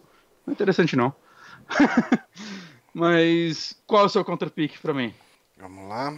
Tá na minha vez aqui. Ele tá falando. sua vez tá na minha? Não, tá na sua. Ah, caralho, eu tenho que ser ele primeiro? Ah, sim. É, Ah, é. Ele inverte a ordem na hora do Hum. Counter Pick. Counter Pick é, a hora que a gente escolhe um jogo que o outro escolheu, mas que você acha que vai ser uma droga. Aham. Cara, eu. Eu não acho que nenhum jogo que você escolheu vai estar abaixo de 7. Ok. Mas Eu tem acho alguns que que, o- podem não sair. Não, tá, mas aí se não sair, só vai demorar pra. Né, ano que vem só a gente vai receber o ponto, sei lá. Não, não é. é tipo, fecha no final do Ah, ano. Ah, tá. Mas daí, assim, se você votar num Counter Pick meu e o jogo for bom, você perde ponto. O jogo que pode ser 8 ou 80 seria o Anthem. Ah, mas não, não, eu não acho que ele vai ser abaixo de 7 nunca. Ah, cara. Tal The Division vai ter alguma nota honesta. Cara, eu acho que o que tem mais chance aí de não ser bom é o Indivisible. Então eu vou escolher ele. Ele pode ser muito bom, ele pode ser uma surpresa, mas eu eu não sei, eu não tô, tipo, animado como eu deveria estar, porque ele parece ter os elementos que eu gosto dentro dele. Mas então eu escolhi ele porque, não sei, só por isso, eu não tô animado. Eu acho que ele tem chance de não ser nada. Bom, pra mim, ah, da sua lista, o que mais tem chance de flopar pra mim é o A Plague Tale. Apesar de eu querer que esse jogo seja bom, Sim. ele, se ele errar, é assim, ele é um jogo de uma mecânica só. Se essa mecânica não for interessante, acabou o jogo. Uhum. Eu, eu sou aquela empresa que investe um monte de jogo que vai dar dinheiro e aí pega uns dois lá pela arte. E eu tenho mais um counter pick pra fazer. Ah, são dois. São dois. Ah, desses aqui, olha, no nosso outro lá, eu escolhi esse jogo como um pick meu. Mas não, eu não vou votar em Dreams não. Eu acho que Dreams não fica abaixo de 7 nem ferrando. Eu te ajudaria, dos meus eu votaria no Rage 2, assim, ele tem chance também de... Não, sabem Eu qual acho que o eu vou loop votar? de gameplay dele é o que vai definir ele. Eu vou Qual? votar no The Outer Worlds. Não porque eu acho que ele vai ser ruim, eu acho que ele vai ser um jogo de 86, 87. Mas eu acho que ele não sai esse ano. Ah, tá. Tá, daí escolhe seu último counter Se pick. o jogo que você escolheu meu, é, meu, tipo, for bom e eu dei o counter-pick nele, eu perco o ponto, não? Isso, eu acho, eu acho que é assim. Eu tô entre The Division 2 e Luigi's Mansion 3. Eu vou de The Division 2 porque meu coração quer o Luigi's Mansion 3. É que o Luigi's Mansion Draft is 3 depende, depende muito de como a franquia vai evoluir pra mim. Cara, ah, ok, a gente deu aqui nesse, nesse que praticamente foi podcast inteiro um apanhadão do que, que deve sair ao longo desse ano. Vai ter mais coisas, obviamente. Uh, a gente eventualmente pode voltar para essa listinha. Eu acho que a gente pode, no começo de algum podcast, se algum jogo for anunciado desse ano, a gente pode bater um papo antes, falar, porra, tem esse jogo que eu quero colocar no meu draft. E daí no começo do podcast a gente fala, porra, tem o draft para fazer. E daí a gente conversa sobre esse jogo que for entrar no draft, pode ser? Pode ser. Eu acho que é legal isso daí. Inclusive, quando anunciarem novos jogos, a gente pode ver o lance de que a gente tem 100 dólares aí no jogo, né? Não é dinheiro real, a gente não é, tem 100 dólares aí, não. pra comprar mais jogos pra distribuir, né? Eu não sei como funciona direito essa mecânica. Esse dinheirinho aqui. Então, dependendo do que acontecer, a gente pode ir atualizando, né? Se é uma, se é uma forma da gente revisitar esses jogos depois e ver o que deu certo ou o que não deu. Uhum. Acho que é uma brincadeira legal de se fazer. É, às vezes acontece, né? Tipo, uma Nintendo Direct falando, ah, esse jogo vai sair, tipo, mês que vem. Sim. E ninguém nem sabia que esse jogo existia, sabe? Uhum. Então você pode chegar e falar, porra, eu quero pegar esse jogo. Ah, o próprio Mortal Kombat, né, cara? Anunciaram há pouco tempo, né, aquele trailer. Uhum. Foi no Video tá Games tá Awards. E já tá pra sair, né? Em abril agora. Uhum. Foi bem rápido. Sim, então por isso a gente tem esses drafts a mais. E daí rola um lance de eu boto um dinheiro, o Bonatti bota um dinheiro, quem der mais dinheiro leva o jogo. E daí acho que fica sabendo só no começo da semana. A gente vai ter que estudar essas regras. Mas uhum. a gente fez isso aqui principalmente para bater um papo sobre os jogos que estão previstos para 2019, né? Não é uhum. simplesmente para fazer um Amigames. Uh, era mais para fazer justamente essa brincadeira aqui e bater um papo sobre esses jogos. Eu acho que rende um assunto legal aqui no podcast. O Mauro tá perguntando: Crackdown vai flopar? Sim, com certeza. Cara, eu queria que esse jogo não saísse só pra gente ficar recebendo o trailer legal com o Terry Crew, porque o jogo não vai pra chegar sempre. perto da, daqueles vídeos do Terry Crew sendo engraçado pra caralho. Uhum. Saca? Esse, nossa, cara, esse jogo. Eu não consigo olhar para ele e ver. Eu queria tanto que você tivesse escolhido ele, que ia ser o contra-pick mais fácil da história. Hum. É, Mas... não, eu nunca escolhi essa merda. É. Tá, mas é isso. Então, é, esse foi nosso primeiro blocão aqui, quer dizer, nosso segundo bloco, né? Já que a gente falou de São Paulo no primeiro bloco. Uhum. E eu acho que a gente pode agora é, falar as notícias. Você separou aqui umas notícias pra gente bater um papo. Peraí, são basicamente notícias de hoje, né? Eu acho que as uhum. duas são de hoje. Sim. Tá. Sim. Um... A, a, a, segunda notícia, acho que é talvez. Eu, eu, eu, vi boatos dela ontem no WhatsApp. O amigo meu falou: ih, vai acontecer isso. Ah, cara, o WhatsApp, eu fonte... acho que. WhatsApp é a fonte de informação do Brasil. Mas aí no outro dia apareceu o link, então. Talvez meu amigo seja um insider, eu nem sabia. Ó, oh, rapaz. Uhum. A primeira notícia, posso puxar aqui? Pode puxar. Desenvolvimento de Metroid Prime 4 é, foi reiniciado do zero e mudaram para Retro Studios. Uhum. O que é uma notícia que, eu não sei, ao mesmo tempo não choca, mas entristece, porque, né, eu vi muita gente falando, ah, mas é, é, melhor do que lançar um jogo merda. Eu falei, é, mas é porque eu pensei que eles já estavam fazendo um jogo bom de cara, sabe? Eu, eu tava na esperança de jogar um jogo foda já esse ano. Mas o que aconteceu é o seguinte: é, o jogo estava sendo desenvolvido, tinham anunciado que a Nintendo tinha montado uma equipe interna é, e que acho que ela estava desenvolvendo em parceria com a Bandai. Uhum né, esse jogo, sendo que os três primeiros foram feitos pela Retro Studios. Ninguém entendeu por que essa mudança, algumas pessoas achavam que a Retro estava trabalhando outra coisa. Tinha os boatos do Star Fox de corrida, que é tipo, puta, vai tomar no cu, cara. Quem quer Star Fox de corrida? Ah, tem e... gente que quer. Hã? Tem gente que quer. Não, cara, não tem. Literalmente não tem. e passaram, tipo, tava tendo esses boatos também, nada foi confirmado. E aí, o que aconteceu é, um insider da Game Informer, o Imran Khan, espero ter falado certo, nome ah, estranho de se pronunciar, é, ele disse que ele tem algumas informações e uma delas é que o que fodeu esse jogo é que ele estava usando um processo é, experimental de desenvolvimento dele, que chama D-Rock, D, a letra D, tracinho Rock com H. Hum. Que pelo que ele explicou mais ou menos, é, a Nintendo estava dividindo o desenvolvimento desse jogo entre vários estúdios espalhados, espalhados em vários países. Saca? Meio que a Ubisoft faz com os jogos dela, principalmente Assassin's Creed, né? Que tem os caras mais longos da história, porque tem. Caralho, tem, tem empresa na puta que pariu que fez, tipo, ah, vamos fazer a mecânica do barco. Cada mecânica daquele jogo é feito por uma empresa diferente, basicamente. E é um, um maluco. Né, Exato. E. Cara, é, é uma parada meio estranha para um jogo que até então era, vai, entre aspas, linear. Saca? Eu entendo isso sendo feito para Assassin's Creed. É, mas eu, eu, não conseguiria ver isso funcionando para esse tipo de jogo. É uma parada experimental que a Nintendo estava fazendo, de acordo com ele. É, e alguns estúdios estavam falando, não, tá indo tudo de boa, tá ótimo, enquanto uns outros estúdios estavam falando, cara, tá uma bosta isso aqui, não tá dando nada certo. e aí o desenvolvimento estava meio caótico, não estava avançando. E o que aconteceu foi que nesse meio tempo a Retro Studios ela fez um pitch, né, uma proposta de desenvolvimento sobre o que ela faria com o Metroid Prime 4 e com isso ela fez uma demo também que ela já mandou para Nintendo okay. e a Nintendo aprovou e falou: "OK, agora é vocês de novo". Que, cara, eu acho estranho o que tá acontecendo com a Retro Studios, cara, que é uma empresa que eu acho que todos os jogos dele, acho que o Metroid Prime 3 ele não foi tão bem aceito, né? Porque Nintendo do Wii, uhum. saca? É, tutorial, linear. Tá porra. Ok, acho que não tirando racha na minha rua. É, eu ouvi. Ah, aliás, gente, ontem você tava fazendo. Eu vou cortar aqui para um assunto quase off-topic, mas quem assistiu a live de ontem talvez se pergunte, que nem eu. Hum. Ontem tinha um carro parado na sua casa, na frente da sua Pô, casa. É, colocaram às três horas, uma vez que eu olhei, era umas oito, ele ainda tava lá, assim, parado na porta da minha casa. Tipo, hum. é que meu carro tá no mecânico, mas se eu tivesse meu carro que tivesse que sair, eu não ia sair, ia ficar lá. Mas o carro saiu? Saiu, uma hora descer era 11 da noite, ele não tava mais lá. Ok. Nunca vou saber o que aconteceu. Ok, mistério. Mas enfim, é. volta. Enfim. Você tava falando da retro, não dá pra entender o que, o que acontece com a retro, por quê? Porque, cara, é uma empresa que meio que tudo que elas fizeram foi bem aceito. Uhum. É... Inclusive, o último jogo dela mesmo que ela desenvolveu foi o último Donkey Kong, né? O Tropical Freeze. Que, que saiu. elogiado. 2014, e eu lembro quando esse jogo saiu, e tenho notícias sobre isso.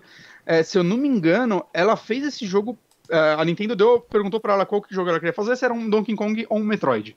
Ela escolheu um Donkey Kong porque ela queria, é, parece que, treinar uma galera nova. Hum. Parece que esse jogo foi tipo o jogo pra, sei lá, pra, vamos, vamos efetivar esse bando de desenvolvedor júnior aqui, saca? E saiu esse jogo extremamente bem aceito, né?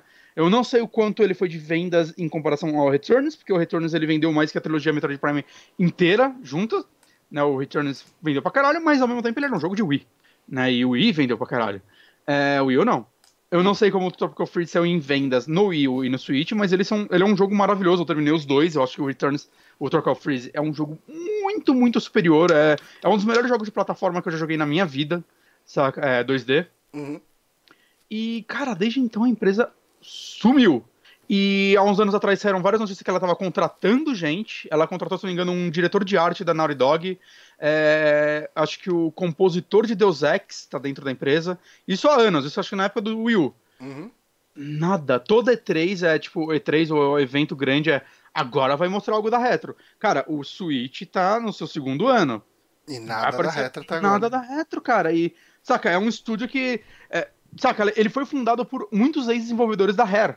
Né? Ele é um bracinho da Rare ainda dentro uhum. da Nintendo.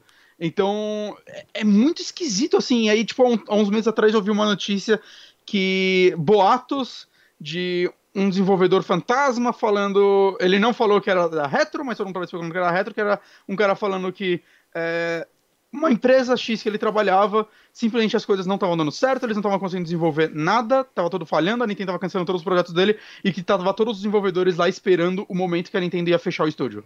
Hum. E aí os bots estavam, essa empresa é retro. Novamente, né? maluco sem nome que aparece notícias que ah, tá em alguns lugares, né? Nada confirmado. Mas saca, essa foi uma notícia bem desanimadora pelo que tava tudo aparecendo aí, né? Tipo, a retro desapareceu. E aí agora não. Ah, então, sabe, esse jogo que vocês fizeram três jogos, pelo menos os dois primeiros foram extremamente bem aceitos. Né, o Metroid Prime 1 acho que é o jogo mais vendido da franquia Metroid, inclusive. É, então, é, vamos passar para outro estúdio? Opa, não, agora é de vocês de novo. Ok não, não dá pra saber o que tá acontecendo. É, e, e assim, teve um tweet que apareceu na minha timeline de um cara que ele trabalhou na Retro. Uh, hum. Deixa eu ver até se eu coloco ele aqui. E saiu uma galera da Retro também nesse meio saiu, tempo, né? É uma saiu, galera que vai cara, é, porque é muito tempo, cara, é muito uhum. tempo. Mas a gente tem aqui o Eric Kozlovski, se a gente olhar aqui no perfil dele, a gente vê que ele é atualmente o diretor de arte na Defiant, trabalhando no Lords of the Fallen 2. Ele anteriormente já trabalhou na Naughty Dog, na Retro Studios e na Double Fine. Uhum. E, e, ele colocou no Twitter dele aqui, ó. A menos que a Retro, é, tipo, criou um novo estúdio, né? É, a, a, menos que a Retro virou um, um estúdio de dois jogos, desde que eu saí, eu acho que isso significa que o jogo que eu estava trabalhando quando eu saí em agosto de 2015 não vai mais acontecer? Uh, eu não tenho a menor ideia. Feliz que todo mundo lá. Uh, que é? Feliz por todo mundo de lá. Enfim. Uh, eu sei que eles vão fazer um trabalho legal. Então, assim, em 2015 eles estavam trabalhando em alguma coisa. Não era Sim. Metroid. Tinha, tinha uma notícia, uma entrevista também que eu vi, acho, com o, o compositor de Deus Ex que tava na Retro, e ele falou algo do tipo que ele nunca tinha visto e trabalhado num jogo nesse estilo. Uhum. Que, é, que era algo completamente único, que ele estava muito empolgado com a criação, com as possibilidades de trilha sonora que ele estava podendo criar nisso.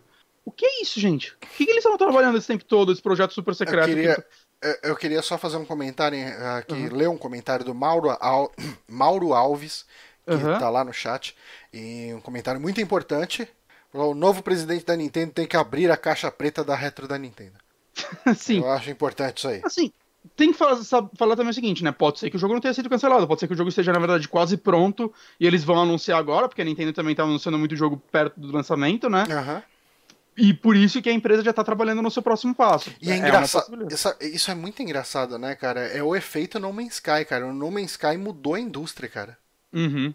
Os jogos estão é, sendo anunciados quando eles estão perto de estar tá pronto. E é bizarro, assim, não só na minha Sky, né? Acho que a gente teve uma onda muito grande de jogos assim, né? Desde pelo menos eu penso em Diablo 3. Do que Nukem Forever não conta, sabe? Aquilo lá foi só um desastre completo. Mas Diablo 3 também é um jogo que demorou pra caramba e causou problemas por isso, né? A galera, aquela expectativa e cobrança, né? Sempre que é isso, né? E eu prefiro que anunciar um jogo vai no máximo dois anos antes dele sair. No caso do Metroid Prime 4, como eu disse no passado, assim, eu defendo o anúncio dele porque era mais um negócio assim, ó, esse videogame vai ter isso, do que um anúncio exatamente do jogo. Talvez eles nem precisavam chamar de Metroid Prime 4 na época que eles mostraram. Uhum. Saca? Mas dá pra falar, ó, vai ter o Metroid aí. É. Mas. O, o, o, anúncio do Metroid, eu acho que ele foi um erro, mas ele foi muito mais uma contenção de dano do que qualquer coisa, né? Porque. Sim, sim. Uh, sei lá, o último anúncio de Metroid tinha sido aquele Federation Force, né? Que foi um. Sim. Nossa. Com certeza o maior flop da franquia. Bem, bem possível, cara. É um jogo que a galera nem lembra mais. A galera nem odeia o bastante para lembrar dele, saca? É, ele, foi, ele é o mais desprezível dos Metroids. Hum. E tem que ver, tipo assim, Metroid, apesar de estar numa empresa inglesa, né, que é a Retro, né, o, o, Sakamoto, que ele é ainda, acho que ele produz todos os jogos, ele produziu até o Samus Returns. Eu imagino que ele esteja sim envolvido, né? Acho que ele talvez hoje seja o maior nome envolvido em Metroid. Né, então eu acredito que ele ainda esteja. O estranho é que assim, o diretor dos Metroid Prime, o Mark Passini, ele saiu da empresa. Né, ele dirigiu o Metroid Prime 1, 2, 3, o último jogo que ele dirigiu foi Record. Hum. Né, então não dá para saber quem vai dirigir esse jogo, como vai ser. Né, o que também pode não ser um problema, saca? É um, é um jogo, sei lá, tão grande, né, que... Sei lá, eu, a Nintendo tem gente competente lá, ou eu imagino que a Retro também, para trabalhar numa parada dessa. Hum.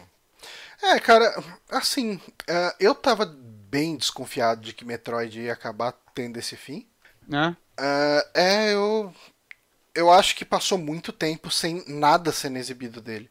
Então, ah, eu é acho que é. Normal, acho. Ah, não, mas eu vejo isso muito como indício de um jogo que vai ser cancelado. Porque a Nintendo, então, mas, cara, pensa no tanto de jogo... trailer e o tanto de vezes que o, o, por exemplo, o Smash apareceu. Não, mas, mas o Metroid, quando eles mostraram aquele trailer, eles já falaram: Ó, o jogo tá entrando em desenvolvimento agora. Ah. Saca? Então já era. O Red já tinha falado ano passado que não, isso daqui não vai ser mostrado tão cedo.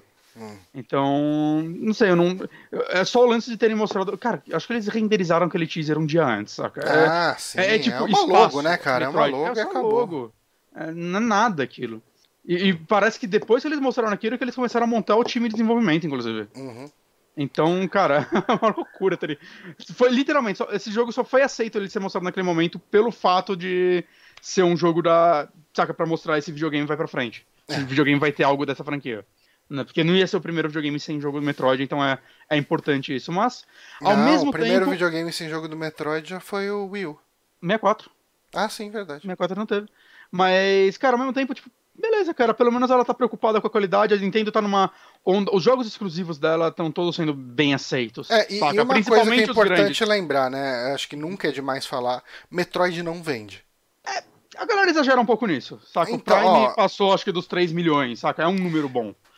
É, não pra Nintendo, né, cara? Depende, depende, cara. Eu, não acho que o Metroid Prime tenha o orçamento de um Zelda, saca? Não precisa vender igual. Uhum. E, cara, tem muito Zelda que vendeu 3 milhões. Hum. Né? Mas eu, eu entendo, o Metroid não é um carro-chefe nesse sentido. E eu acho que esse Metroid em particular, ele tem que ter uma qualidade superior a todos. Tem que ter um investimento foda, porque ele tem a possibilidade de ser talvez o Metroid mais vendido. Porque é, o Prime é o mais vendido num console que não foi o mais vendido de sua geração. Saca? É, o Switch, cara, ele tá vendendo que nem água. É, o E os Switch jogos tá, nele- tá arrumando. ah, tipo, não é impossível ele virar o console mais vendido, mais vendido dessa geração. Não é mesmo. E o... os jogos estão vendendo, né? Diferente do Wii. Ah, o Wii sim. acontecia muito isso. é, vendia muito console, mas tirando alguns jogos, tipo, o Sport já vinha com ele, mas tipo, Mario Party, Mario Galaxy, os jogos não vendiam o que fazia jus àquele número de consoles no mercado. Aham. né? Já o Switch não, os jogos estão vendendo. Estão vendendo pra um caralho. E Metroid, eu acho que ele tem muito um, um boca a boca, um negócio vai. Quando esse jogo for anunciado, muita gente vai falar dele, saca? Os fãs vão ser barulhentos, com certeza. Então, eu, eu acho que ele vai despertar mais interesse do que qualquer outro jogo da franquia. Se eles fizerem o trabalho direito e se ele for um jogo, saca, que tiver a evolução que os jogos grandes da Nintendo estão tendo, né? Como Mario Odyssey e o Zelda. Saca, obviamente não sendo exatamente um mundo gigantesco como esses jogos são, mas, saca, tendo esse tipo de evolução, sendo o Metroid modernizado. Porque, porra, o último Prime é um jogo de Wii, que era um Cara, console e, que tava uma isso é geração uma coisa atrás. que tá precisando, né, cara? Porque.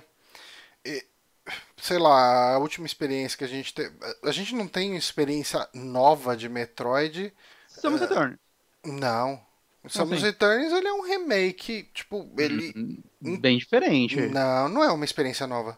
Ah, eu acho que ele é uma boa evolução do que a Metroid 2D, cara. Mas Um ele, do então, pé, mas ele não é você- es- Mas assim, se você comparar, por exemplo, m- é, Mario tipo 64 com Mario Galaxy, ou Mario ok. Galaxy com Mario ah, o, o novo, como que é o nome dele? O Odyssey. Odyssey. Ou se você comparar tipo o Zelda 2D com o Zelda Ocarina of Time Não, entendi, ou. Ocarina Mas of é que Time. é uma mudança completa de perspectiva também, né? Então, eu acho que Metroid não tem isso. Tá, Desde dá Prime, pra falar. é, Então, dá pra falar do. Como que chama o do Wii? O, Prime, é, o do Wii, o... Ai, caralho, esqueci. Esqueci. Another M. Another M. É, Esse eu não joguei, que... mas ele foi muito mal recebido. É, então, eu acho que ele, ele perde a mão. Eu Ainda entendo, ele. eu entendo o que eles quiseram fazer ali, e eu acho que a ideia no conceito ela é boa. Porque ele M, mescla. não Another. Other M, isso. Uhum. Ele mescla o Metroid 2D com o 3D. Uhum. É, ele, em muitos momentos, ele parece um Metroid 2D, só que você tem a profundidade para andar e você vê a Samus, né? Ele não é, ele não é em primeira pessoa. Sim. Só que, cara, a história é boring as fuck. Tipo, Você jogou? Eu tenho ele. Ah, me empresta ele depois. Ah, empresto. Empresto sim. Eu- Eu tenho vontade de jogar ele. Uhum. Mas... É, é, mas eu joguei bem pouco dele. Eu não achei horroroso, mas eu também não achei bom o suficiente pra continuar jogando. E falando que cagaram bastante a personalidade da Samus, né? Principalmente, eu acho que foi Hum. o que mais desagradou a galera. Ela é, é uma mulher extremamente frágil, cheia de medos e, e chorona. sa- É, é- cara. E ela não é, cara. E, saca? Eu nem Não. falo isso no lance do protagonista mudo, porque se você pegar vai, alguns jogos, tipo Fusion, ela não é mudo, tipo, não tem dublagem, mas Aham. tem diálogo com ela. Saca? Ela tem uma personalidade forte. Puta, cara, até o. Você pega o Samus Returns, cara, é, é muito legal quando vai os chefes maiores e tal, toda a animação dela vencendo eles. Saca? E, tipo, tem um chefe que assim que você derrota ele, ele dá uma levantada, ela só vira a mão e dá um tiro nele. Uhum. Você vê que ela, ela é muito B10, saca? Ela é muito. é, Sarah Connor no Exterminador do Futuro 2. Sim. Negócio. É, a B10, fodona, porradeira. É, cara, são tipo, é uma personagem muito foda, cara. E tirar isso da. Saca, querer, nem, nem querer fazer o que fizeram com a Lara, cara. Ah, vamos mostrar a origem da Samus. Ninguém quer saber a origem da Samus, cara. Ela é uma Bounty Hunter foda que vai e resolve o problema. É. E você pode criar profundidades pra ela dentro disso. Pode, sem ter que cara. descaracterizar Cara, você, po- você pode você pode transformar a tela numa mulher. o que eu comentei aqui, isso, e o Mikael lá no chat falou: Ah, mulher não pode chorar, Johnny Santos, seu machosta. é, mas assim, pensando aqui, ela poderia virar essa pessoa que quebrou. Mas eu acho que seria legal construir isso. Do jeito que eles botaram, parece que ela sempre foi uma mulher chorona zoada, sabe? Ah. E eu não sinto que ela quebrou, só sinto que ela é muito capaz. Não, não, não. Não, mas eu acho que daria para você criar um arco daria. onde ela quebrasse emocionalmente por causa ah, de tudo sim, que ela passou sim. durante todos os anos. Poderia, ou, seria uma ou ideia. acontecer algo muito merda no meio da missão e é, uma cara. derrota. Não, com certeza isso pode, saca? É que eu vi uns é que não é o que acontece, e tudo é mais, essa... né, de é. gameplay, que eu queria entender o que fizeram com a personalidade dela. E, cara, não me pareceu interessante aquela, aquela construção. Não, não. Valeu como uma tentativa, talvez, mas. É. Agora o Prime é meu jogo favorito da franquia. Uhum. E eu quero muito. Eu, cara, só, só, então Nintendo vai demorar pra caralho isso. Então manda aquele Prime HD, vai, você Puta, pode terceirizar isso. O Prime Trilogy HD eu comprava, hein? Você pode terceirizar. Assim, eu comprava se fosse a versão do Wii de novo. Saca? Mas eu não quero porque eu quero poder jogar no portátil sem os controles de movimento. Ah, sem controle de movimento, por favor, cara. Não, bota os dois, bota os dois, bota a opção. Não, então, é que assim, por exemplo, o meu Wii U, hoje ele tá na, no quarto. Hum. A minha televisão do quarto, ela fica presa na parede, tipo, alta. Eu não tenho como jogar. Não, e o meu Wii U, eu deixo, cadê? Eu não tô achando a barrinha, perdi a barrinha do Wii U. Mas a barrinha fica, tipo, a menos de um metro de mim quando eu vou jogar. É, é uma bosta controle de movimento pra não, mim, cara. É horrível, eu cara. Já no Switch, eu até usaria esse pau com controle de movimento na TV, porque o Splatoon eu adoro jogar com controle de movimento. Uhum. É, funciona bem, porque o Switch você não tem que limitar a uma barrinha. Mas dá opção, porque no modo portátil não vai dar pra. Você vai ficar rodando com o console. É. Tá, tem isso, o giroscópio, mas ele é pra ajustes finos, né? Não é pra você dinâmica desse tipo. Então, dá opção. Dá opção, manda em HD, deixa foda, manda de novo, a gente compra de novo essa porra. Pode lançar até separado, a gente compra separado que a gente é imbecil. Boa. Boa. Boa. Vamos à última eu notícia aqui? Dinheiro. Vamos à última notícia, então. Pra fechar aqui, série de Resident Evil na Netflix, cara. O que a gente sabe sobre quem tá fazendo, Bonatti? Você leu, leu o único comentário? No do Metroid eu fiz um, uma, um muro de informações. Hum. Esse aqui eu só escrevi, vai ser uma merda. É, eu vi isso. Sim, quando anunciaram, eu comecei a pirar assim, nas possibilidades do que estava acontecendo, porque eu tô jogando Resident Evil 2 e eu quero mais Resident Evil na minha vida, né? Mas aí, tipo, a primeira coisa que ela tá sendo feita é falar Constantine Filmes, que fez, tipo, todos os filmes do Resident Evil, aquelas maravilhas, uhum. fez os filmes do Quarteto Fantástico também. Nossa. Fez, saca? Tipo, mano... Ah! Por quê? E, e assim. Tá fazendo gente... agora o filme é... do Monster Hunter, tá, gente? Eu acho que eles estão fazendo. É deles mesmo, do Monster Hunter? Tá, tá listado como eles Puta na lista de filmes deles, então eu acredito que sim.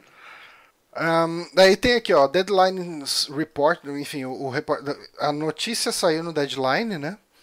E o reporte aí da Deadline falou que a série vai explorar os serviços sombrios da terrível Umbrella Corporation e um, uma nova ordem mundial causada pela, pelo outbreak, enfim, como que é a tradução de outbreak? Pela epidemia do T-Virus, que pelo quebra fora bastante como The Walking Dead. Cara, de 0 a 10, qual o seu nível de interesse por essa série? Ai, cara. cara, acho que não tem número que decida isso. Uhum. Tem que zero é ausência de números, então zero. É, cara, quando a galera vai entender que os melhores jogos da franquia Resident Evil e o que torna a franquia interessante é quando o escopo é baixo. É quando são histórias locais. É, cara. Na verdade, a Capcom entendeu é isso. Que, assim, eles falando, eles falando aqui do mundo que sobrou do, do, do Outbreak, né, da, da epidemia. É, Tipo, você pode fazer um Walking Dead. Você foca num grupo de 5, 6 sobreviventes e vamos ver eles, vamos ver eles morrendo. Daí entra a temporada, morre gente, sai temporada. Enfim, aquela coisa. Copia do Walking Dead com outra parada. Só que aqui, eu acho que o que diferencia de Walking Dead é que o Walking Dead, em nenhum momento, ele tenta explicar o que está acontecendo, né? Por que, que aquelas eu pessoas estão. E, e porque não é o gente. foco, né? Eu abandonei o Walking Dead faz tempo. Eu, é, eu larguei faz bastante tempo. Uhum. Mas, cara, não, não, não é isso que torna Resident Evil interessante. Assim, a história de Resident Evil eu já acho que não funciona no cinema ou série é, da forma que ela é, saca? Ela tem que ter mudanças, porque ela é só uma história interessante porque você tá vivendo ela. Uhum. Mas, saca, você botar num papel é uma história extremamente curta e não acontece tanta coisa. Mas, cara, eu não quero saber o que aconteceu com o mundo de Resident Evil. É. É, cara, faz a porra de uma série. Eu não vou dizer recria um, mas tenta recriar o sentimento Resident Evil dentro de uma série saca? Algo pequeno deu alguma merda muito grande e essas poucas pessoas têm que sobreviver. E o nome disso é Noite dos Mortos Vivos. Não façam, então, uma série de Resident Evil. Já tem Noite dos Mortos É complicado, né? Porque assim. Eu não sei como que faria a, na TV. A história de Resident Evil, a gente tem. Uh, as mesmas pessoas enfrentando a Umbrella meio que sempre, né? Uh, em nenhum momento parece que é uma guerra global com muitas pessoas enfrentando a Umbrella. Parece que é o Chris, a Jill, o, o Leon, a Claire, uh, aquela meia dúzia de personagens. E né? aí, entre um jogo e outro, eles colocam uma Shiva lá no meio. É. Quem é o parceiro do, do Chris no 6, cara? Ninguém lembra Pô, que Ninguém maluco... lembra nem que esse cara existe. Jefferson, sei lá o nome daquele maluco, cara. Saca? É, tipo... Eu quero que seja Jefferson agora, não Jeff. Jefferson. Saca, cara? É tipo, eles não estão conseguindo emplacar muitos personagens depois daquilo, mesmo porque a história não, saca, não desenvolveu mais bem. O 7 desenvolveu bem, o Ethan, mas ele eu não acho que o 7 é bom por causa do Ethan, ele é um personagem bem simples, né? É bom por causa, tipo, da família Baker, da, da Mia, saca? Por causa desses personagens que se torna, torna essa história interessante. O Ethan só tá lá para tentar solucionar o, o que tá acontecendo. Né? Tipo, no sentido de, tipo, ele é um personagem sem backstory é, feito. Mas, cara, o que, o que faria uma série Resident Evil boa ou um filme? Então, Talvez a é- animação é... desse mais certo, porque na animação acho que a gente é menos. Eu, eu acho que. Ó, eu acho que com o que o pessoal. Muita gente elogia o primeiro filme de Resident Evil. Eu né? acho ele, ele é... um filme bem ok. Eu acho ele é. um filme bem, bem ok. Mas eu acho que eles fizeram uma coisa que poderia ser interessante hum. ali que é vamos explorar uma nova arma biológica e pessoas em, em, em torno daquela arma biológica Sim. nova. Esse é um conceito legal, que Sim. poderia ter virado uma coisa boa, não virou. Mas é um, é, é um conceito interessante. Ó, oh, o, o é que Gabrigode, o personagem Gabrigode é, é, um bom, é um bom nickname. É o Pierce, o, o Pierce. parceiro. Mas eu quero, eu quero que seja Jefferson agora. Não, agora, quando a gente for jogar a campanha dele, tentar mudar. É, é a, gente, a gente vai tentar voltar na semana que vem, tá? Sim. A gente vai tentar. Vamos ver Mas eu acho rolar. que o maior problema dos filmes do Resident Evil que já começou no primeiro é a personagem da Alice, saca? Que é a protagonista. Uhum. Porque ela já tá lá pulando, desviando de laser, dando voadora em cachorro zumbi. E, cara, Cadê o instinto de sobrevivência de uma. Você jogou o Neil no meio de, uma, de Resident Evil, cara. Foda-se. É. Saca? Ele vai dar bullet time lá e foder tudo e não tem, não tem nenhuma situação de desespero. Agora, mas agora que você trouxe isso, realmente, talvez o que funcionasse Resident Evil fosse histórias menores, porque o que eu, eu achava, desde o 6 eu falava isso, não sei se eu falava desde o 6, mas eu falava antes do 7. Mas que, tipo, o que Resident Evil fazer pra voltar a trazer o terror de volta, já que a história ficou aquela maluquice? Trazer uma história local. Trazer um. Uhum. Mostrar qual foi é, o que aconteceu com em algum canto do mundo por causa de toda essa maluquice com pessoas que não tem nada a ver com isso. E isso é Resident Evil 7, saca? É. A família Baker, é, ela sofreu um efeito colateral. É claro que depois você vai descobrindo algumas coisinhas a mais que estavam acontecendo naquela região, mas saca, de certo modo, aquelas pessoas, elas não estavam diretamente envolvidas com aquelas coisas, elas foram envolvidas, uhum. saca, e elas sofreram as consequências disso e cagou tudo na vida delas. E eu acho que isso funcionaria em Resident Evil, porque o 1 é meio isso, saca, um time que foi lá, tem a conspiração, né, o Wesker levou eles lá pra foder eles, mas Saca, aquele time eles não sabem o que tá acontecendo, eles não sabiam que eles estavam indo lá investigar armas biológicas e criaturas. Hum. O Leon só tava indo pro primeiro dia de trabalho dele, a Claire só tava procurando o irmão dela. São histórias pequenas e de pessoas normais. É que o Resident Evil 2 eu ainda acho que ela vira uma história grande muito rápido. Vira porque eles se veem envolvidos lá dentro, mas eu falando, os protagonistas são pessoas que se enfiaram lá dentro. Hum. Saca, eles estão sofrendo um efeito colateral de tudo aquilo. E saca? As pessoas, boa parte das pessoas que morreram lá também. Pelo menos é o que eu, que eu acredito, saca? É assim que eu entendo. Eu acho que a partir do, vai, do Code Verônica que a parada já começou a ficar mais louca. Mas eu não sei, cara. Mas também como transferir isso pra TV? vai ser cada temporada uma história de uma família diferente, aí É. É, cara, eu não sei Vamos como fazer. jogos. É, é, é, não funciona, cara. Fica chato. Fica só você revendo uma coisa que você já conhece. a série ia ser tipo uma galera numa escape room, tá ligado? Nossa. Que, que é tipo, se você for trazer os puzzles, vai ser isso. É eles andando, mexendo em gaveta, desviando de um zumbi ou outro, procurando a chave certa pra abrir a porta certa. Eu, eu não sei como o Resident Evil funcionaria fora dos games. Eu acho que Resident Evil começou como uma grande homenagem a filmes de terror, é, principalmente o primeiro, é, sendo transportada para os games. Saca? Tipo, vamos fazer um filme de Max Payne. Pra quê, caralho? Max Payne é uma homenagem a filmes no ar. Aham. Você vai fazer um filme sobre um jogo que faz homenagem a um filme. O que é esse, qual a identidade desse filme? Saca, entende? Qual- É o, Mark, é o. Mark Wahlberg enfrentando. Nossa, cara, você viu o Nostalgia Critic Vi. de Vê. Max Payne? Eu não lembrava que esse filme era tão ruim, cara. Ah, cara. É, saca, tem coisa. Jogos homenageiam muitas coisas do cinema, o que é algo excelente. Né? E hoje em dia, cinema também faz isso com games de vez em quando, né? Cinemas e outras mídias, né? Tipo, você pode pegar Scott Pilgrim, Uhum. fez isso. É, E dá certo, assim. Tudo bem que Scott Pilgrim é uma anomalia, né? Que deu certo até nos games. Conseguiram fazer um filme de um game baseado numa. Um jogo de um filme baseado numa HQ baseado em jogos. Mas não é todo certo. mundo que gosta, né? Ah, é todo mundo que gosta assim, quem não gosta jogo errado. mas, mas sabe, entende, cara? É, é- eu não sei, cara, eu não.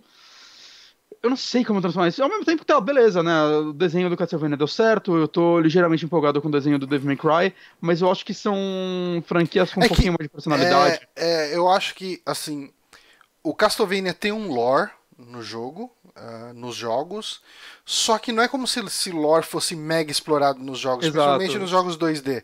Você sabe que existem aquelas pessoas, elas estão indo enfrentar o Drácula por causa disso, você tem um objetivo, vai, Castlevania 2 tem que juntar os pedaços do Drácula pra enfrentar, não sei o que e tal. Então, assim, você tem um lore e você pode desenvolver isso pra virar uma outra coisa, né? Você pode chegar, eu vou contar essa história, eu vou abrir essa história e, e fazer isso virar uma coisa, né? Ah, Resident Evil, eu acho que ele já tem uma narrativa dentro do esperado, né? Eu não vou falar uma narrativa boa, mas ela é uma narrativa que funciona muito bem pra videogame. E eu acho que Devil May Cry, né, ainda não saiu a série, pode ser um desastre, mas eu acho que ela é muito sobre aqueles personagens, eles são personagens extremamente caricatos que vão dar certo, que dão certo numa animação. Uhum. É, os personagens de Resident Evil, a princípio, não são extremamente caricatos, saca? Talvez o Barry seja o tiozão do pavê, beleza. Mas é, eles são personagens até meio, nos originais, meio monótonos, meio simples, saca? Eles só estão lá como ah, agentes condutores daquela história, pra guiar ela. É, a partir do momento que eles começaram a dar personagem pra esses personagens de outros jogos e tentar deixar eles cools, eles foram ficando cada vez piores. Entende? Então, é, vamos fazer essa série. Quem vai pegar? Vai pegar um, um Leon completamente. Sei lá, cara, saca, sem personalidade, completamente blazer lá no meio daquilo tudo pra solucionar as coisas. Ou a gente vai pegar o Leon do Resident Evil 6 que dá voadora nos zumbis. Uhum. Pra um cinema, pra um desenvolvimento de personagem, talvez o do 6 seja mais interessante. Sim. E o do 6 é uma bosta, então não é interessante em nenhum lugar.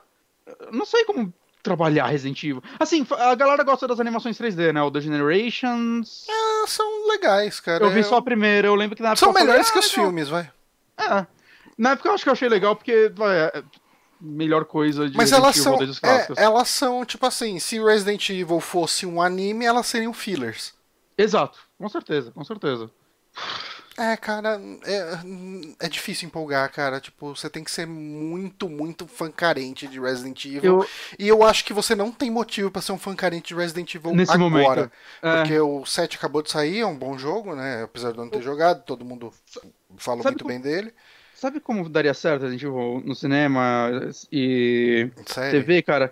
Teria que ser alguém muito autoral criando a parada, criando uma parada nova em cima do universo, respeitando tudo. Uma pessoa, sabe, aquele, aquele cara que conhece muito bem a franquia, mas que vai ter um pulso firme na hora da criação da É, parada. que foi pra- o que aconteceu com o Castlevania, né? Tipo, você tem, Sim. você tem personagens ali no meio. Ah, ali no meio você tem personagem do Castlevania de, de Play 2 ali, do Curse Sim. of Dark. Não. Eles misturam as timelines, né? É, então é que ele faz parte ali mais ou menos da mesma timeline. Não, não, mas é- é- são épocas diferentes, não são? Não muito. Não muito? É, eles, o- ele se passa mais ou menos. Porque o, o Trevor ele aparece no, no Castlevania de Play 2. Ah, é, eu, não, eu não, não manjo muito da, da lore de Castlevania. Não manjo nada. pra Então, ser- mas assim, você vê que o cara chegou e botou os personagens que fazem sentido. Porque, cara, você assistiu o filme do, do, do Resident Evil quando aparece o Leon? Eu Ah, acho eu que é o três quinto. primeiros. Eu Eu acho vi que é o quinto filme, eu não tenho certeza. Eu tenho vontade de ver todos os. Falam que a partir do quarto a galera, tem uma galera que fala, ah, são filmes de ação divertido. Ignorando completamente o Resident Evil. É, é, talvez. É que me falaram isso do 3, aí foi o último que eu vi. Eu falei, mano, isso O- é muito chato. E não, eu o parei. 3 é o pior. É. É. que eu não assisti o último, que era o final É. de tudo ali. Mas eu sei, eu acho que é o 5, cara, que é o que aparece o Leon e o Barry. Primeiro assim, os caras são piores do que muito cosplay que você vê por aí. Ah, sim. Sabe? Tipo aquela jaqueta do Fallout 76 que estão vendendo a 250 dólares. É, tipo isso. Bethesda. Não, é que o cara, meu, o cara é muito, o- o Leon dos caras é meio que um mercenário, sabe? Eu vi É- imagens de alguns deles. É, não, o eles não- Wesker é uma. Não, Parece não, não eu faz sentido, não faz sentido como personagem, sabe? Eles descaracterizam o personagem, botam alguém minimamente parecido, usa o nome e não é a mesma pessoa, sabe? Mas tá. Esse, coisa- esse filme, ele é um videogame, cara. Tipo assim, eles estão num círculo e cada círculo é um trecho da cidade. E eles precisam passar de um círculo pro outro, eles têm um tempo e fecha a porta. Cara, eles fizeram um filme em formato de videogame. É péssimo, cara, é péssimo. E outra coisa que eu quase pensei que, ah, talvez isso daria certo seria contar. é, vai, vai a história, vai meio bem, bem do passado. Tipo, eu terminei recentemente o Resident Evil Remake. Se pega cartas lá, files dos anos 60, saca? Mas aí vai ser uma série sobre a criação, a parte hum, da galera criando as armas. Eu não acho que essa é a parte interessante de Resident Evil. Não. Beleza, talvez uma história sobre a, a Lisa lá e a família dela Hum. daria um bom filme a história dela. Que é uma história trágica e triste pra um caralho, aquilo lá. É, mas não seria Resident Evil também, né? Seria uma história. Tipo, seria uma história sobre Resident Evil, mas não teria muito de Resident Evil ali. Talvez fosse o melhor caminho. Ah, cara, Então- não dá, cara, vai ser ruim. É. E assim, como eu disse, se fosse alguém, saca, uma equipe, você sabe que é muito competente. assim, vai, vai, cara, eu vou, eu vou chutar assim alto só pra falar alguém que tá se dando muito bem hoje em dia, que é o maluco do Residência Rio. Esqueci o nome dele, caralho. O. Caralho, qual é o nome dele? Ah, não. o Fanning, Mike, Mark Fanning, que ele tá, cara, trabalhando em diversas, é, tanto criações dele quanto obras é, de terceiros, né? Residência Rio é um livro antigo que teve filme, né? Ele trabalhou com o livro de Stephen King, tá adaptando a continuação de Iluminado, saca? É, eu, eu não tô falando que tinha que ser ele, mas imagina um cara, vai, que tem Um a cara que qualidade... seja autoral, né? E, É, e- a e qualidade de criação desse cara que ele tem de recriar. No, no caso do Stephen King, ele foi bem fiel até, mas ele recriou algumas coisas pra funcionar no cinema que foram ok's. Ok's não, muito boas, na verdade. Residência Rio, ele, cara, fez o escopo do zero. Saca? Ao mesmo tempo que ele criou algo extremamente bem atuado, bem filmado, bem dirigido. Saca? Alguém com esse nível de qualidade, só que conhecesse tanto Resident Evil que conseguisse criar uma obra baseada em Resident Evil, saca? Sem se prender às amarras deles, mas com essa Cara, qualidade. mas você Eu não vejo isso não- acontecendo não vai sendo feito por essa acontecer. produtora. Aham. Eu não vejo isso acontecendo sendo feito por essa produtora, cara. Se fosse outra produtora, talvez eu- meu espírito de fã seria mais. Ah, ok, vamos, vamos esperar, vamos esperar pra ver. Hum. Mas sendo dessa, cara, eu tô achando que. Tudo bem que ela tirou os filmes do Paul W. Anderson lá, porque, né, sei lá. Porque- Não, tirou porque tinha, já tinha dado no que tinha que dar, porque a franquia era tão lucrativa que ela bancou sete, né? Mas, mas enfim, tirou dele, ele- teve aquela notícia lá que eles ficaram, oh, mó triste lá, mó choradeira que não deixa mais ele fazer. Mas, saca aí, na época até deu uma empolgada, ah, eles vão rebutar isso daí, talvez tenha futuro. Eu não sei se ainda vai ter filme ou se vai ser só essa série. Mas continuar na mão da mesma produtora é algo que não, não me anima, assim, mesmo. Porque eles já estão errando há anos. Hum. É isso. É, cara, eu, eu- vou só ficar ali olhando. Ó, tem duas possibilidades essa série. Isso é Ou ela vai merda, ser é cancelada merda. antes de sair. Eu acho que não. Se, se assinaram uma franquia tão grande dessa, cara. É, lembra da série de Halo? Ah, mas ela, né, a própria Microsoft que, que tava mancando e cancelou, né? Aqui, se tem envolvimento da Netflix e dessa outra empresa, eles. Acordo dos direitos de um jogo de terceiro é um pouco diferente, eu acho. Ah, eu não sei, cara. Ó, o Mikael falou uma coisa que me fez pensar. Uma série sobre o Jefferson. Cara, fechou. Aí eu, eu compro a série sobre o Jefferson. Vai ser bom pra caralho. Aí vai ser a melhor série de Resident Evil. Já é. É, tá, esse vai ser o nome desse episódio, então? Uma Jefferson série? Jefferson. Uma série. ok, eu, eu vou fazer isso. Se eu clicar em editar o vídeo aqui, ele vai sair dessa tela? Talvez. Então é melhor fazer isso outra hora. Ok. E aproveitando que a gente está saindo daqui, então ah, eu queria me despedir de você. Ah, olha só. E eu de você. Então a gente se despede também do nosso público. Sim, sim. Obrigado a todo mundo que acompanhou até agora. Esse foi um podcast um pouco caótico por causa do começo, mas rolou aquele lance que eu te falei, né? Hum. É, eu rodo o Spirit Test e de repente fica bom. É, Verdade, ele, ele ele- dá um empurrão, cara. Na última transmissão foi a é mesma tipo coisa. jogar Coca-Cola na pia, cara. Desentupiu tudo aí na internet, agora ela tá Desentupiu- ligeira. Desentupiu a internet. Ah, Obrigado é a todo isso, mundo que gente. acompanhou. Lembrando, semana que vem vai ser no Twitch.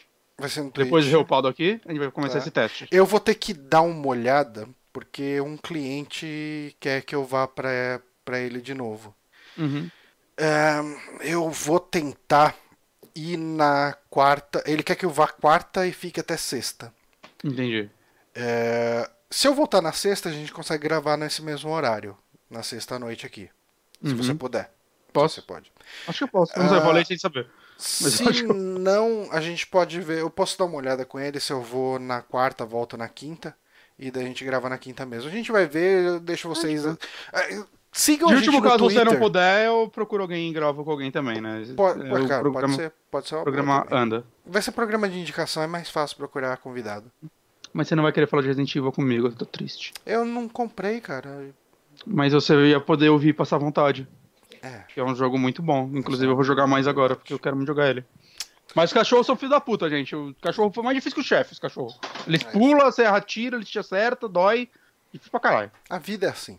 Hum, É um Doberman raivoso. Isso é pra você aprender a não atirar em cachorro. Isso é verdade, tio.